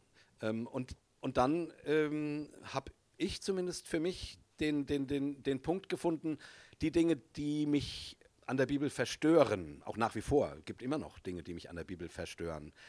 Ich also ich versuche mir jetzt auch ein bisschen klarzumachen, ja meine Güte, es ist ein 2.000 bis 3.000 Jahre altes Buch. Äh, es, es wäre sehr seltsam, wenn das genau das ständig sagen würde, was ich heute 3000 Jahre später denke, was mir gefällt oder wie ich die Welt sehe. Ist, ist ja völlig klar, dass man vor 3000 Jahren ganz anders auf die Welt geguckt hat, als man es heute gemacht hat. Und ich würde heute halt nicht mehr sagen, die hatten recht. Und ich würde auch nicht sagen, ich habe recht, sondern ich würde sagen, aha. Das hätte ich gerne als T-Shirt, muss ich sagen. Das äh, welches? So, ich würde nicht sagen, die haben recht. Ich würde auch nicht sagen, ich habe recht. Ich würde sagen, aha. ja, auch nicht schlecht. Äh, äh, ja, ja, aha, damit meine ich, okay, in dieser ganzen Frage, wer ist Gott und was will der von uns und wer sind wir in dieser Sache, da gibt es Entwicklungen und da gibt es sozusagen auch eine Art äh, da findet eine Debatte drüber statt, schon innerhalb der Bibel oder, oder zwischen den Jahrtausenden. Also sprich, ähm, ähm, man kann doch nicht erwarten, dass die Bibel äh, so redet, wie man das heute schreiben würde oder gerne hätte. Es ist, es ist, das ist unmöglich. Und das bringt mich dazu, dann aber auch das Buch widersprechen zu lassen. Und dann finde ich die Fremdheit, ne, dieses Alte, auch wieder hilfreich, weil dann kann die mir Gedanken bringen, die ich heute gar nicht mehr denken tue, weil, weil, weil wir einfach ganz anders ticken. Und das finde ich das Starke an der Bibel. Also das kann die Bibel. Die Bibel kann plötzlich dir Dinge sagen, also zum Beispiel wie was ich vorhin sagte, liebet eure Feinde. Ich meine, das kennen wir alle. Und trotzdem ist das ein Gedanke, der ist so fremd, der ist uns immer noch, auch 2000 Jahre später, wenn wir ganz ehrlich sind, in unserem Bauch komplett fremd. Seinen Feind lieben, das ist, das ist uns fremd. Aber die Bibel kann das, dir so einen Gedanken äh, also in dein Leben zusprechen und plötzlich bewegt er dich und du denkst, boah, äh, vielleicht, wie ich das vorhin formuliert hatte, wenn das alle machen würden, ey, mein Gott, was wäre denn das für eine geile Welt? Puh, und, und plötzlich, ne, und da, also ich würde immer noch dafür plädieren, dieses Buch hat eine unfassbare Power und die kann auch manchmal ganz schön nach hinten losgehen, wenn man es zu ernst nimmt. Definitiv. Also man braucht die Gemeinschaft, man braucht miteinander auch darum zu ringen, wie, wie geht man mit dem um, was da geschrieben wurde. Aber das brauchten auch die Leute schon vor 2000 Jahren. Das, so. Und dazu müssen wir natürlich noch Zeit überbrücken und so weiter. Aber ich, ich finde die Bibel klasse. Ähm, ich, genau, also ich, aber, aber ich habe damit einen sehr ähm, freiheitlichen, wohlwollenden Zugang gefunden, weil ich das eher als, eine, als, ein, als einen Diskurs empfinde und nicht als, die Bibel sagt mir das und das und jetzt muss ich das tun. Und wie gesagt, dann gehe ich und steinige meinen Nachbarn oder so. Also. Hast ja, du mal gemacht? Nee, habe ich noch nicht gemacht, aber es steht da ja, also dass man das unter, Umständen tun ja, soll. Je nachdem, also. wie der so drauf ist, ne? ja, wenn, wenn, wenn er halt, äh, keine Ahnung, äh, oder meine Kinder, wenn, wenn die äh, zornig waren oder so. Ja, ja. Kann, steht da, dass man die dann steinigen soll. Also. Ja. War ich jetzt nicht darauf vorbereitet, dass äh, das noch so eskaliert. Ähm, ich finde, äh, ich finde so Formulierungen, äh, das hast du so natürlich auch nicht gemeint, aber ich finde so Formulierungen wie die Bibel sagt oder die Bibel kann das und das auch immer total schwierig. Ähm, ja. Weil man da ja immer so tut, erstens mal, als ob die irgendwie eine Person wäre, die so ein Eigenleben führt, und, ähm, und als ob das auch so ein, so ein einheitlicher Text wäre, so ein Zauberbuch, ne, irgendwie. Und ich finde ja als, ähm, als Mensch, der sich viel mit Sprache und mit Literatur und mit Lyrik beschäftigt, finde die Bibel ja hochinteressant, allein sprachlich. Und ähm, ich glaube, also du hast gesagt, man kann die auch zu ernst nehmen. Ich glaube oft, wir nehmen die gar nicht ernst genug, weil wenn wir die allein nur als Buch ernst nehmen würden, würden wir schon sehen, das ist gar kein Buch, das ist ein Bücherregal. Ne, das ist ähm, mindestens, ne, das ist eine Bibliothek. Und das ist noch nicht mal wie in einem gut sortierten Buchladen. Da stehen die ganzen Genres, die zusammengehören, alle an derselben Stelle. Es ist völlig wild durcheinander. Ne? Manchmal sogar im selben Buch hast du, hast du Lyrik und, äh, und Sachtext und Prosa und Gesetzestext und dann kommen irgendwann noch Briefe und dann kommen noch äh, so Gleichniserzählungen, also wo quasi in einer Erzählung nochmal jemand was erzählt. Ne? Und ähm, und du hast äh, prophetische Sachen und du hast äh, so, so äh, kultische Anweisungen, wie irgendwie die Gottesdienste zu sein haben. Und man sagt, nö, das ist im Grunde eigentlich alles dasselbe. So alles.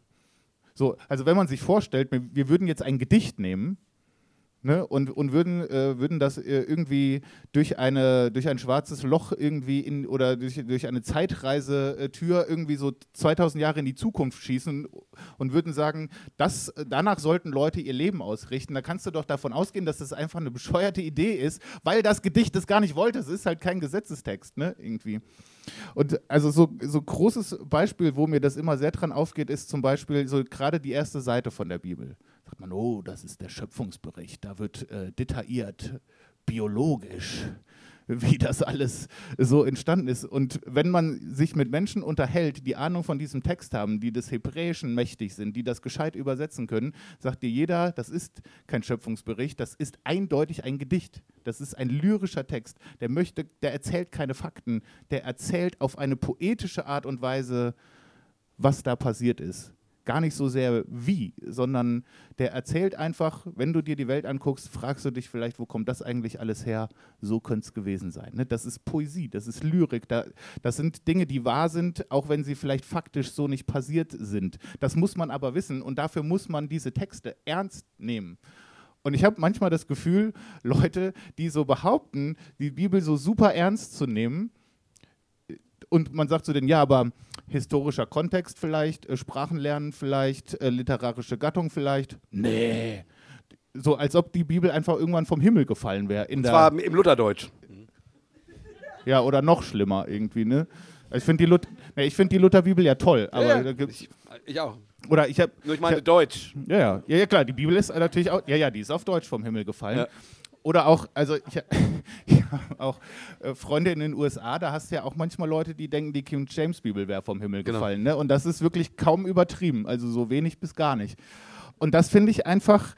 Ähm es gibt sogar eine, eine kirchliche Richtung, die, die, die, gehen von der Unfehlbarkeit der King James Übersetzung aus. Also die, die glauben an die Unfehlbarkeit der Bibel, aber nur in der King James Übersetzung. Wirklich wahr. Also es gibt eine ganze Gemeindebewegung. Das ist schon ein bisschen irre. So, also, und, also selbst alles Theologische, äh, alles Spirituelle beiseite gelassen, ich kann das manchmal schon nicht mehr ernst nehmen, einfach nur äh, aus, aus literarischer Sicht. Es ist einfach, so geht man einfach nicht mit Texten um.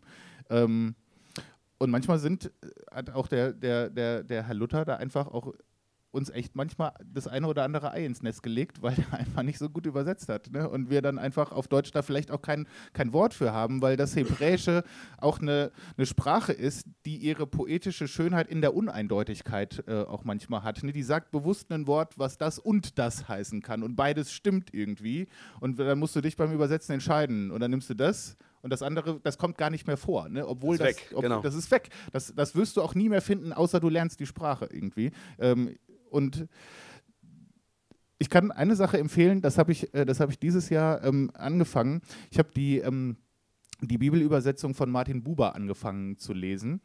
Und der finde ich, der versucht eben dieses, äh, dieses Poetische zu erhalten. Ne? Der versucht äh, manchmal auch dieses Uneindeutige irgendwie drin zu haben. Das liest sich manchmal ein bisschen komisch. Das ist jetzt nicht so das, das gestochenste äh, weiß ich nicht, Zeitungsdeutsch, aber das ist eine sehr poetische Sprache. Die ist manchmal fühlt ihr sich so ein bisschen ungewohnt und holprig an, aber das ist jemand, ähm, glaube ich, da, da, fällt mir wenig Vergleichbares auf Deutsch zu ein, wo man wirklich ein Gefühl dafür hat, ja, das geht in die Richtung, wie dieser Text gemeint ist. So lange, langes, langes Plädoyer, aber ähm, das, also, das fasziniert mich total an der Bibel. Ne? Also da könnte ich mich, da könnte ich mich äh, Stunden und Tage lang drüber freuen, wenn ich irgendwie so einen Begriff finde, wo ich denke, ach so, ja, das ist ja, das ist ja fantastisch, irgendwie, dass man das auch so äh, irgendwie verstehen kann. Oder äh, auch die Gleichniserzählungen von Jesus. Ich finde, das ist ganz meisterhafte Erzählkunst, Literatur, wenn man so guckt, auch wer ist die Zielgruppe, wie macht man eine Pointe am Ende, wie geht man raus, ne?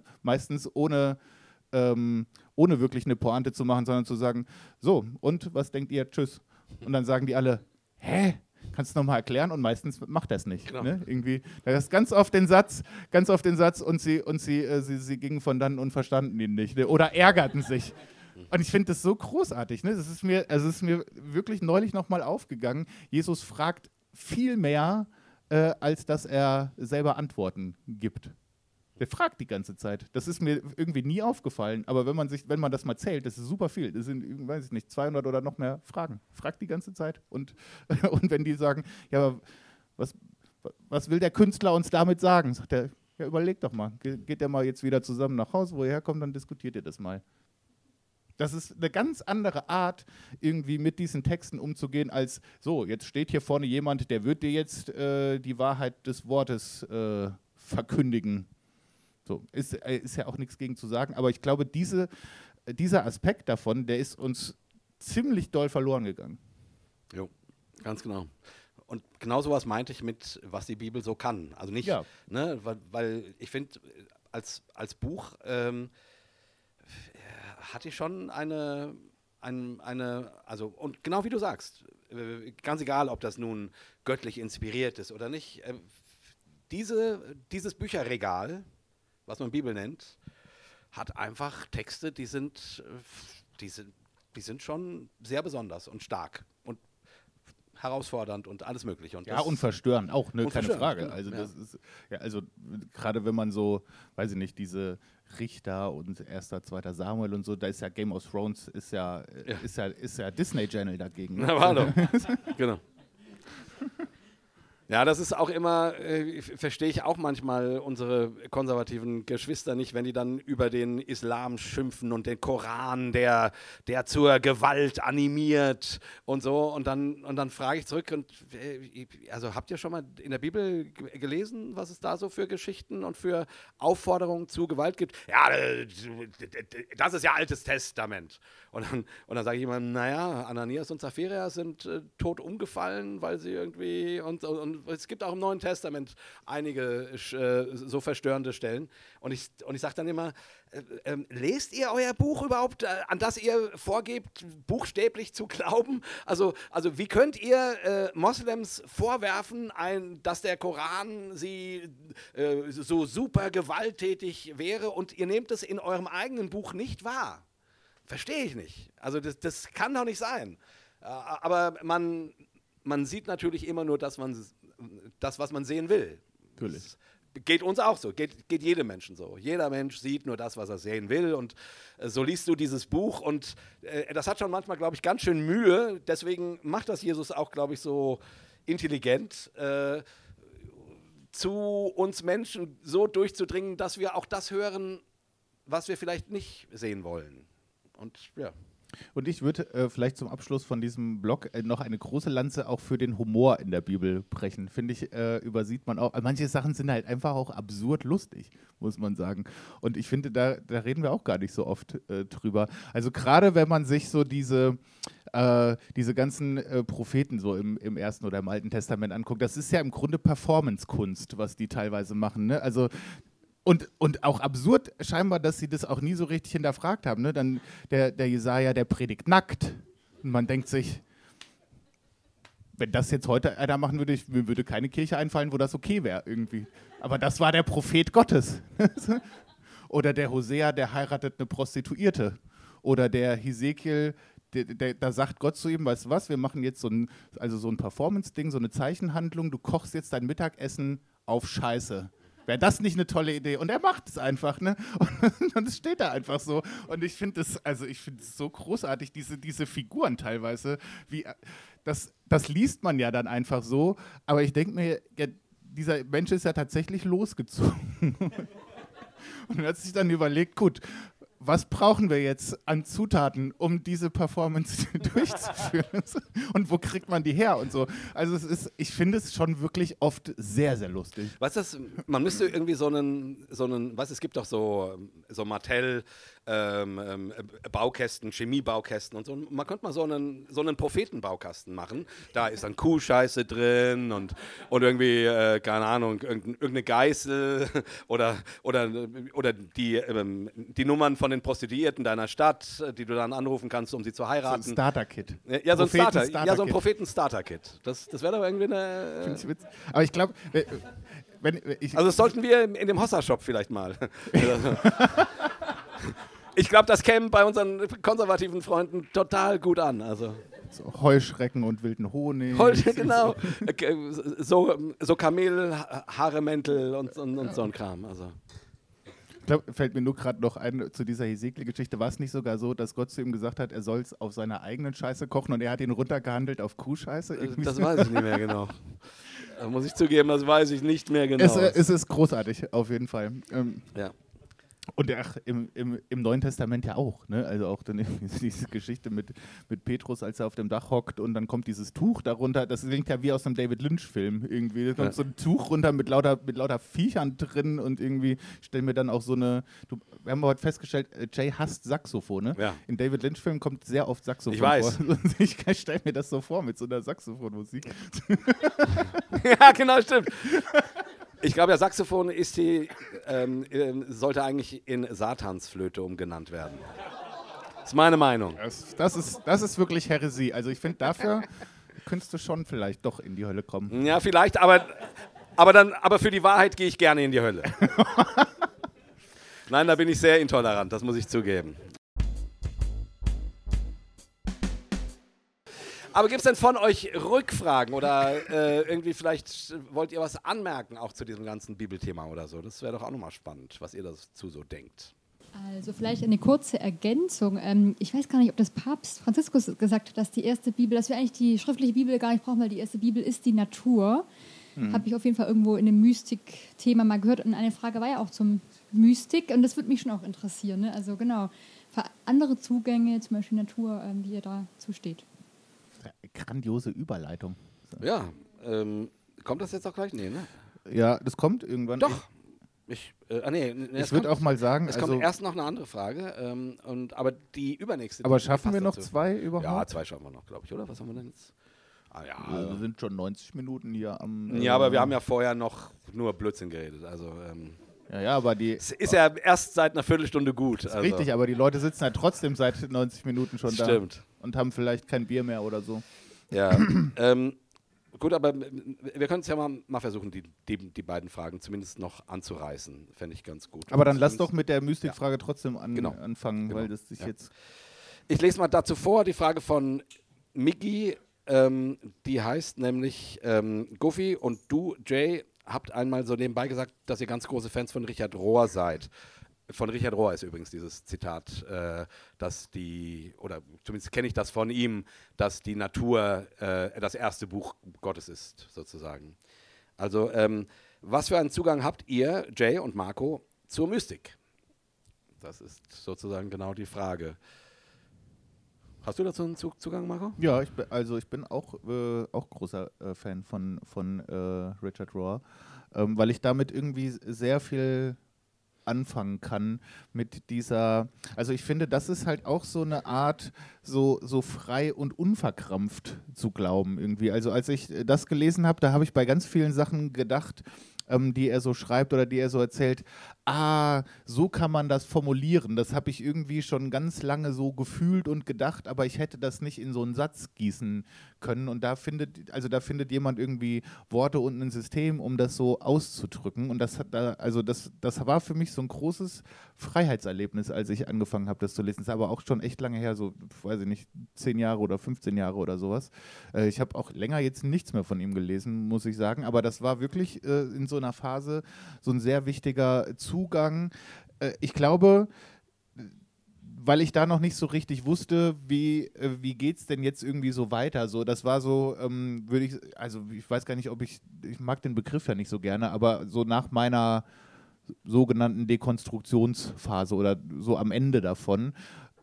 Und wenn man aus so einem eher konservativen, eher engeren ähm, evangelikalen Bereich kommt, dann oder ich glaube, das geht vielen so, ist man ja so an dem Punkt, dass man denkt, naja, jetzt haben mir die ganze Zeit die Leute das gesagt, das möchte ich so jetzt nicht mehr, da, da bin ich auch drüber weg, weiß ich. Jetzt suche ich mir jemand anderen, der mir jetzt äh, die Welt erklärt, irgendwie.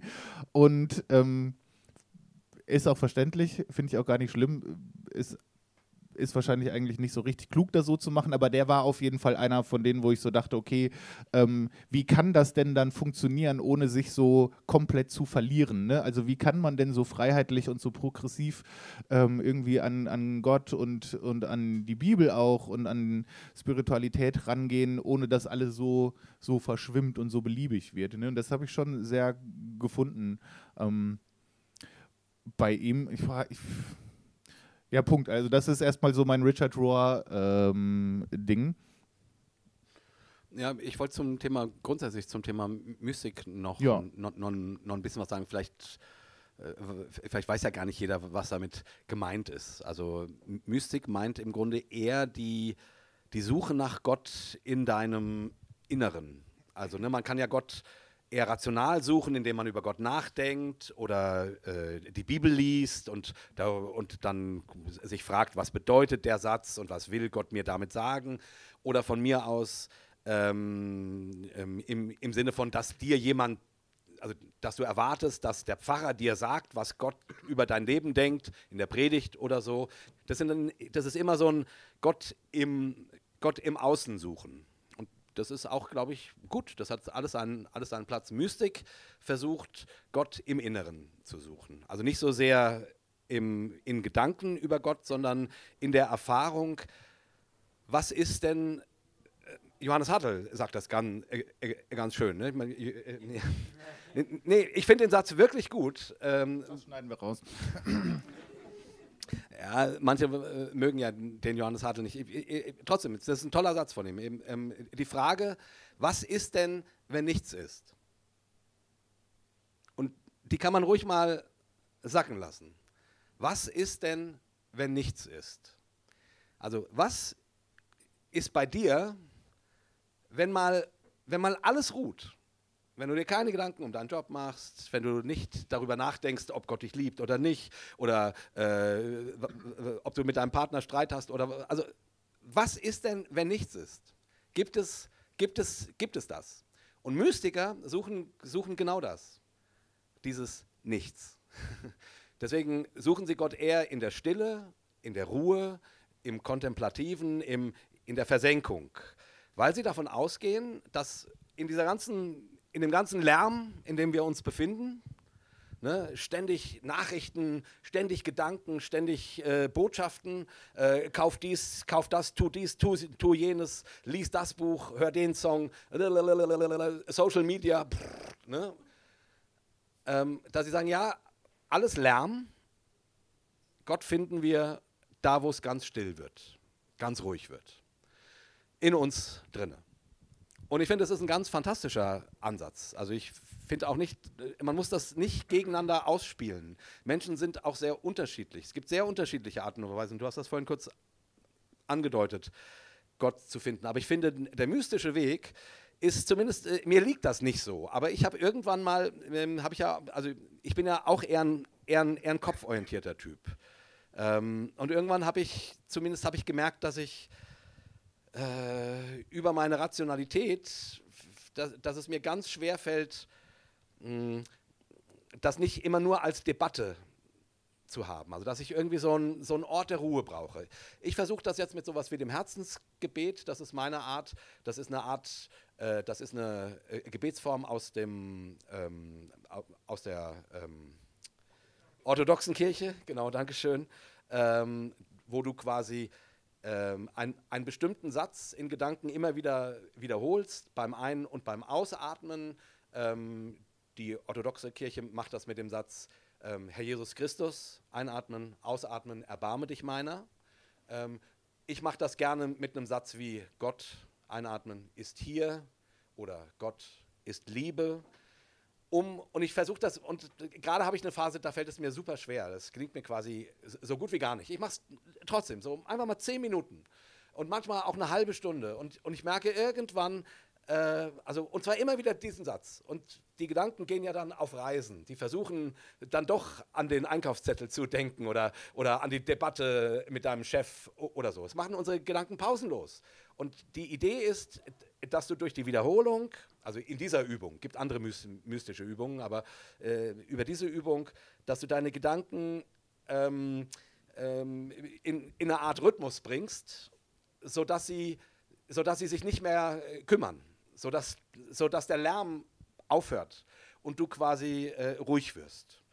Und da habe ich schon immer wieder die Erfahrung gemacht, ja, gerade fällt es mir ehrlich gesagt ziemlich schwer, ähm, dass es irgendwann so einen Punkt gibt, wo wo es zu leuchten anfängt, innerlich. Anders kann ich das nicht sagen. Manchmal sind es nur so Sekundenbruchteile. Wo, wo so, ah.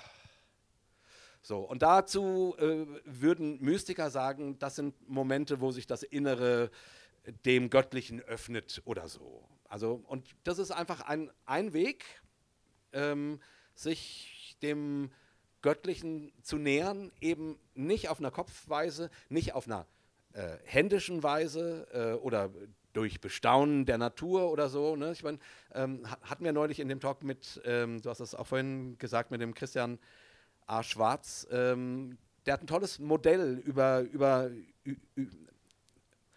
über neun verschiedene Arten, Gott zu begegnen. Ich finde, damit kann man wirklich gut arbeiten, weil das sehr unterschiedliche Menschen sehr unterschiedlich abholt. Und da wäre der mystische Weg einer. Ähm, mir tut das sehr gut. Ich kann nur sagen, seitdem ich das mache, ähm, äh, ist, ist, meine, ist meine manchmal ein bisschen verkrampfte, äh, äh, rationale Ader, die kriegt so ein Gegengewicht. Ich, ähm, ich hänge manchmal in, in so Kopfschleifen. Da, da denke ich den gleichen Gedanken immer wieder. Ich, ich habe so ein bisschen was Zwanghaftes. Immer wieder und immer wieder. Und, dann, und, das, äh, und, und, manchmal ist es dann, sind es dann auch theologische Gedanken. Ich bin ja einer, der denkt pausenlos über Theologie nach. Ja? Ähm, und dann, und dann denke ich aber die gleichen Gedanken. Und dann denke ich, scheiße, den Gedanken, das Thema hatte ich doch vor drei Wochen schon. Ja, egal. Und mein Kopf immer wieder dasselbe.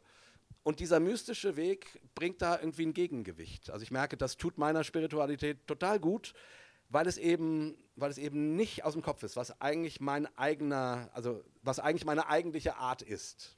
Deswegen, ich, ich, ich finde, es tut gut, Dinge auszuprobieren, ob man nicht doch was damit anfangen kann, wo man eigentlich vielleicht manchmal denkt, damit kann ich nichts anfangen. Manchmal hilft genau das, weil es dir nicht liegt, weil es dir damit eine andere Tür aufmacht. Das kann nicht immer sein, äh, man kann nicht mit allem, äh, aber also ich will sagen, probier mal aus. Äh, manchmal kann das wirklich Türen auf, aufmachen und wenn du merkst, nee, damit kann ich nichts anfangen, ist es ja auch gut. Und dann hast du ein bisschen was ausprobiert und dann war das auch nicht, auch nicht schlimm. Ne? Also kein Gesetz draus machen, aber das ist meine Erfahrung.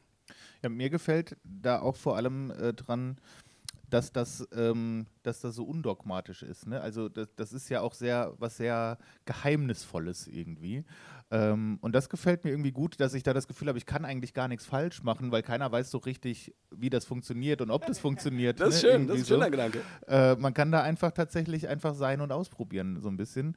Und also und dieser Aspekt an, ähm, an Gott gefällt mir eigentlich auch gut, ne? zu sagen, irgendwie versuchen wir natürlich die ganze Zeit so rumzutheologisieren und Bilder zu finden und Metaphern, aber wir wissen es eigentlich auch nicht so richtig am Ende des Tages. Das, das finde ich, find ich gut. Ne? Also so ein ähm, ein Zitat, was, was mich seit einer Weile begleitet, äh, von Bonhoeffer, einen Gott, den es gibt, gibt es nicht. Der, der, den finde ich, den, den find ich super gut dafür, ne? weil ich so sage, das kann ich jetzt äh, 100 Jahre lang zerdenken. Ähm du meinst, wenn, wenn ich Johannes Hartl sage, musst du Bonhoeffer sagen? Ja, das habe ich jetzt, um, die, um das wieder auszugleichen. Ja, ja genau, ich, ich merke das schon. Es muss das, das, die, die, die, der, das Gleichgewicht der Macht muss, äh, muss ausgeglichen ja. werden wobei das nicht auf einer Ebene ist, aber egal. ähm, Nein, aber sonst, das sind halt manchmal, das sind halt manchmal solche Sätze, ne, wo ich erstmal drüber stolpere, wo ich mich vielleicht auch drüber ärgere und die, wo ich dann so denke, ja, das, ähm, das bedeutet ja, es ist halt, es ist halt so unverfügbar, es ist auch so, so geheimnisvoll, ne? Oder manchmal auch vielleicht ein bisschen abstrakt.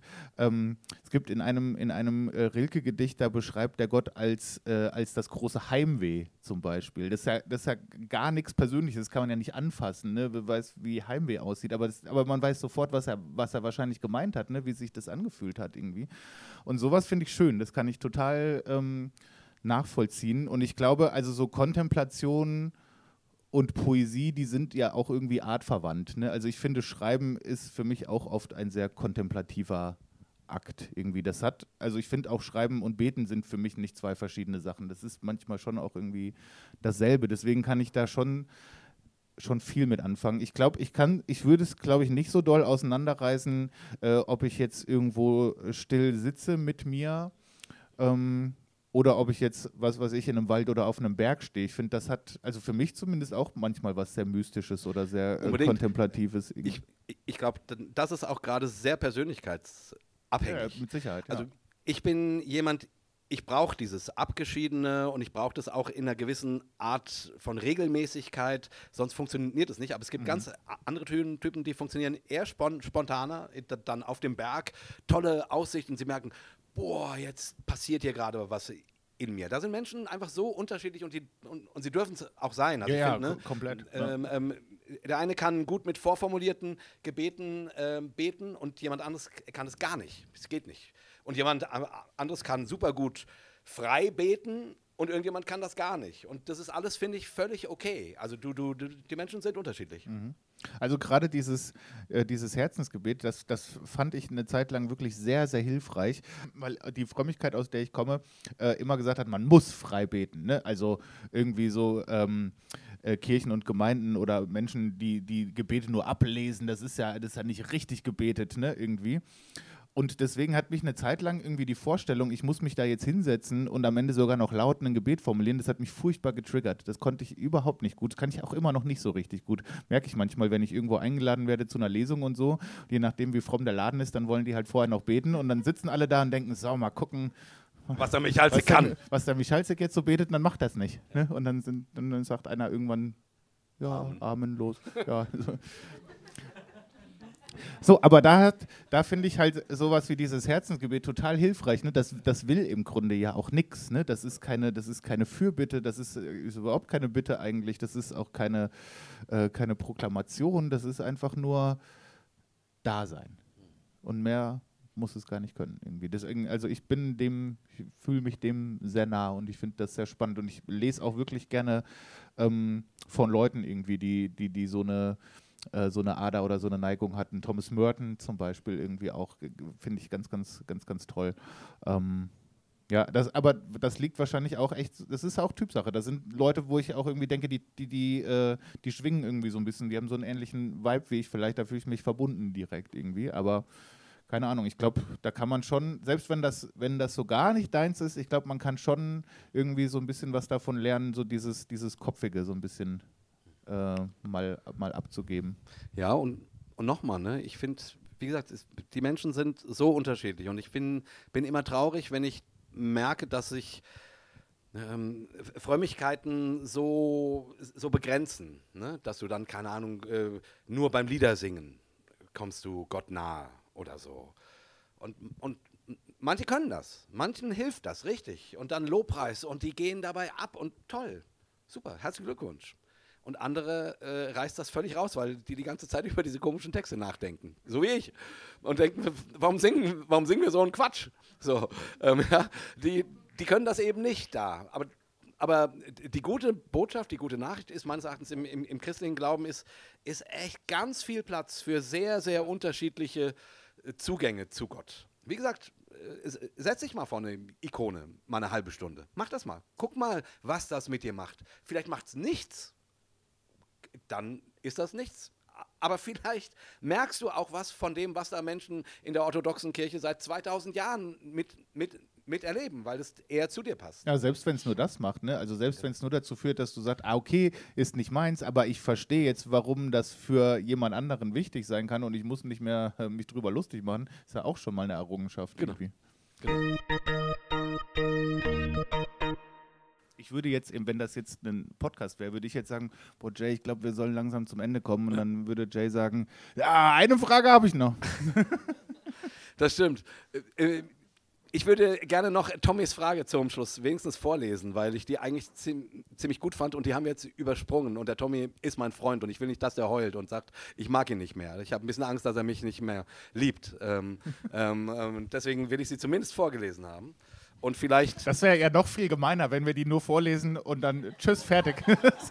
Ja, aber du hast doch gesagt, dass Jesus das genauso gemacht hat. Das ist richtig. Äh, Ne? Also von mir aus gerne. Und zumindest, und zumindest ist das eine Frage, die man mal wirklich mitnehmen kann. Ähm, und ich vermute auch, äh, was, womit sich viele hier identifizieren können. Mich triggern so unglaublich viele Dinge an evangelikalen Christen in meinem Umfeld. Wie kann ich das ändern, ohne einsam zu werden? Das ist schon ziemlich gut. Ja, es gibt auch, es gibt auch Fragen, die sind so gut, die sollte man nicht mit einer Antwort kaputt machen. Ne? Ja, ja, ganz ehrlich, ich finde jetzt an der Stelle tatsächlich, das mal mitzunehmen, weil ich, ich vermute mal, das geht ja vielen von uns so, dass uns das triggert, was, was bestimmte Frömmigkeiten so tun. Also wenn ich meinetwegen äh, amerikanische Nachrichten gucke, da, da, da kann ich durchdrehen. Wenn ich gucke, was dort äh, Christen behaupten und wie die leben und, und was die, also wovon die überzeugt sind, dass Gott überzeugt ist. Keine Ahnung, so sehr, dass sie äh, das Kapitol stürmen und solche Sachen. Da, da, das, kann mich, das kann mich wahnsinnig machen. Ähm, das triggert mich, weil ich die Welt sehr anders sehe als diese Christen. Ich, ich, ich glaube immer noch, dass das Christen sind. Das, äh, das wäre für mich, das wäre, also auch wenn wir jetzt keine Antwort geben wollen, trotzdem äh, der erste Punkt. Ja. Der erste Punkt, ja, sorry, ich, ich, ich kann nicht anders. Ähm, ähm, Herr Jesus Christus, erbarme dich meiner. Herr Jesus Christus, erbarme dich meiner. Herr Jesus Christus, erbarme dich meiner. Ähm, sorry, aber, äh, aber das wäre für mich, also die anderen als Christen sehen. Als Brüder und Schwestern. Auch wenn die mich echt triggern. Und das ist manchmal ganz schön, sch- also das, das fällt mir schwer. Das ist voll schwer. Das fällt mir super schwer. Aber ich wünsche mir das ja von denen auch. Und zumindest ist das ein Anfang. Und die Frage, äh, man will nicht einsam werden, dabei ist ja gezeigt, dass einen nicht nur die Christen über See triggern, sondern auch unter Umständen in der nächsten Nähe und man nicht mehr weiß, wie man sich, wo man sich beheimaten soll. Ja, Ja, das, ist, ich finde das super schwer. schwierig, weil man könnte jetzt natürlich sagen, naja, dann geh halt einfach nicht mehr in diese Gemeinde, die dich triggert. Die nächste ist aber auch schwierig. Ne? Dann geh, übernächste auch schwierig. So, kann, dann sagst du ja, dann geh halt in gar keine Gemeinde mehr. Ne? Ja, aber auch die Bibel triggert mich. Lies halt die Bibel nicht mehr. Ne? Haben wir alles heute schon mal gesagt. So, das kann aber sein, was ist, wenn, wenn, was weiß ich, fast alle aus meiner Familie so drauf sind und mich triggern. Ne? Also das, ist- ich glaube, man kann halt wirklich nicht vor allem davonlaufen so richtig. Genau. Und dann ist ja die Frage wirklich, wie geht man damit um? Das finde ich, da habe ich auch keine so richtig schlaue Antwort drauf. Ja, ich habe auch kein Rezept. Ich, meine Hoffnung wäre, dass es Gott wirklich gibt und dass Gott in all dem irgendwie mit drin ist. Bei denen, die dich triggern und bei dir. Und dass du darin irgendwie sowas wie Barmherzigkeit finden kannst. Mit denen an irgendeiner Ecke und aber auch damit, dass du getriggert wirst. Und irgendwie dadurch einen Umgang findest, der dich, der dir hilft, weiterzuleben. Und eben hoffentlich nicht einsam zu werden, sondern dich in Beziehung bringen zu, zu können zu anderen Christen. Von mir aus zu den Alten, aber vielleicht auch zu Neuen. Und ich, und wie gesagt, ich, ich glaube, Rezepte kann man hier nicht liefern, weil die Beziehungskonstellationen oder, oder auch die Triggerpunkte bei jedem Jahr auch anders sind. Und das, also manche, manche Wege muss man gehen.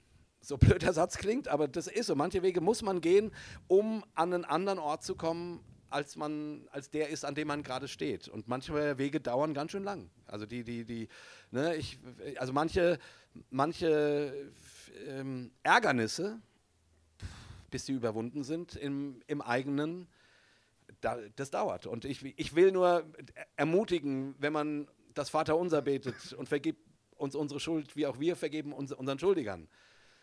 Ich, also ich habe mir eine ganze Zeit lang immer wieder in jedem Gottesdienst dabei dann bestimmte Menschen vorgestellt, die mich getriggert haben, die mich verletzt haben. Wie auch wir vergeben unseren Schuldigern. Um irgendwie mir klarzumachen, ja, da gibt es Leute, die, die, bringen, die, machen, die machen mich wahnsinnig. Ähm, und in der Hoffnung, dass es Gott tatsächlich gibt und dass das nicht alles nur Reden in den luftleeren Ra Raum ist, sondern dass, dass, dass Gott auf diesem Weg ist und irgendwann ein anderer Punkt ist, wo ich sagen kann, ah, jetzt, jetzt kann ich die Situation anders ein, einschätzen. Und ich bin nicht einsam geworden, im besten Fall. So, wisst ihr, was ich meine? Also ich, ich, ich habe da keine Rezepte, weil das ist, äh, das ist eine scheiß Situation, die, äh, die, der, die der Tommy da beschrieben hat und ich kenne die, ich verstehe die. Und Okay, aber ich denke jetzt, das soll es für heute sein. Ähm, mehr, mehr schaffen wir nicht, ne? Mehr schaffen wir nicht. Mehr schaffen wir nicht. Äh, das war schön. Danke für eure Aufmerksamkeit. Danke für euer Dasein. Danke, dass wir vor euch unsere Gedanken ausbreiten konnten. Hossa Talk ist ja immer auch Live-Denken. Ne? So. Und ich, deswegen, wenn ihr euch dann beteiligt und euch, äh, ne, das, das ist so dieses Zurückspielen das liebe ich, das mag ich, damit das irgendwie nicht, wir wollen keine Prediger sein, die euch sagen, wie ihr denken sollt, sondern das soll ein Gemeinschaftsprojekt sein, so gut das geht, wenn zwei hier das Mikrofon in der Hand haben, ist ja klar. Aber ich wollte einfach nur sagen, vielen Dank, dass ihr da mitmacht und ähm, ja, bleibt barmherzig.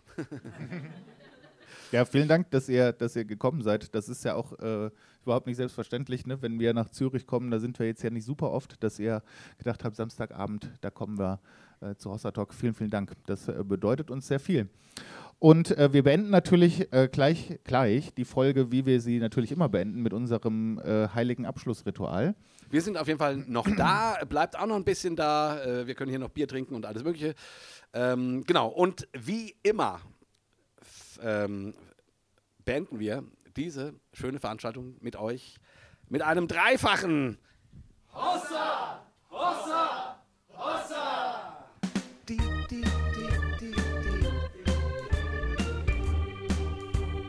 Hossa Talk! Jay und Marco erklären die Welt. Genau, Amen. Tschüss, danke.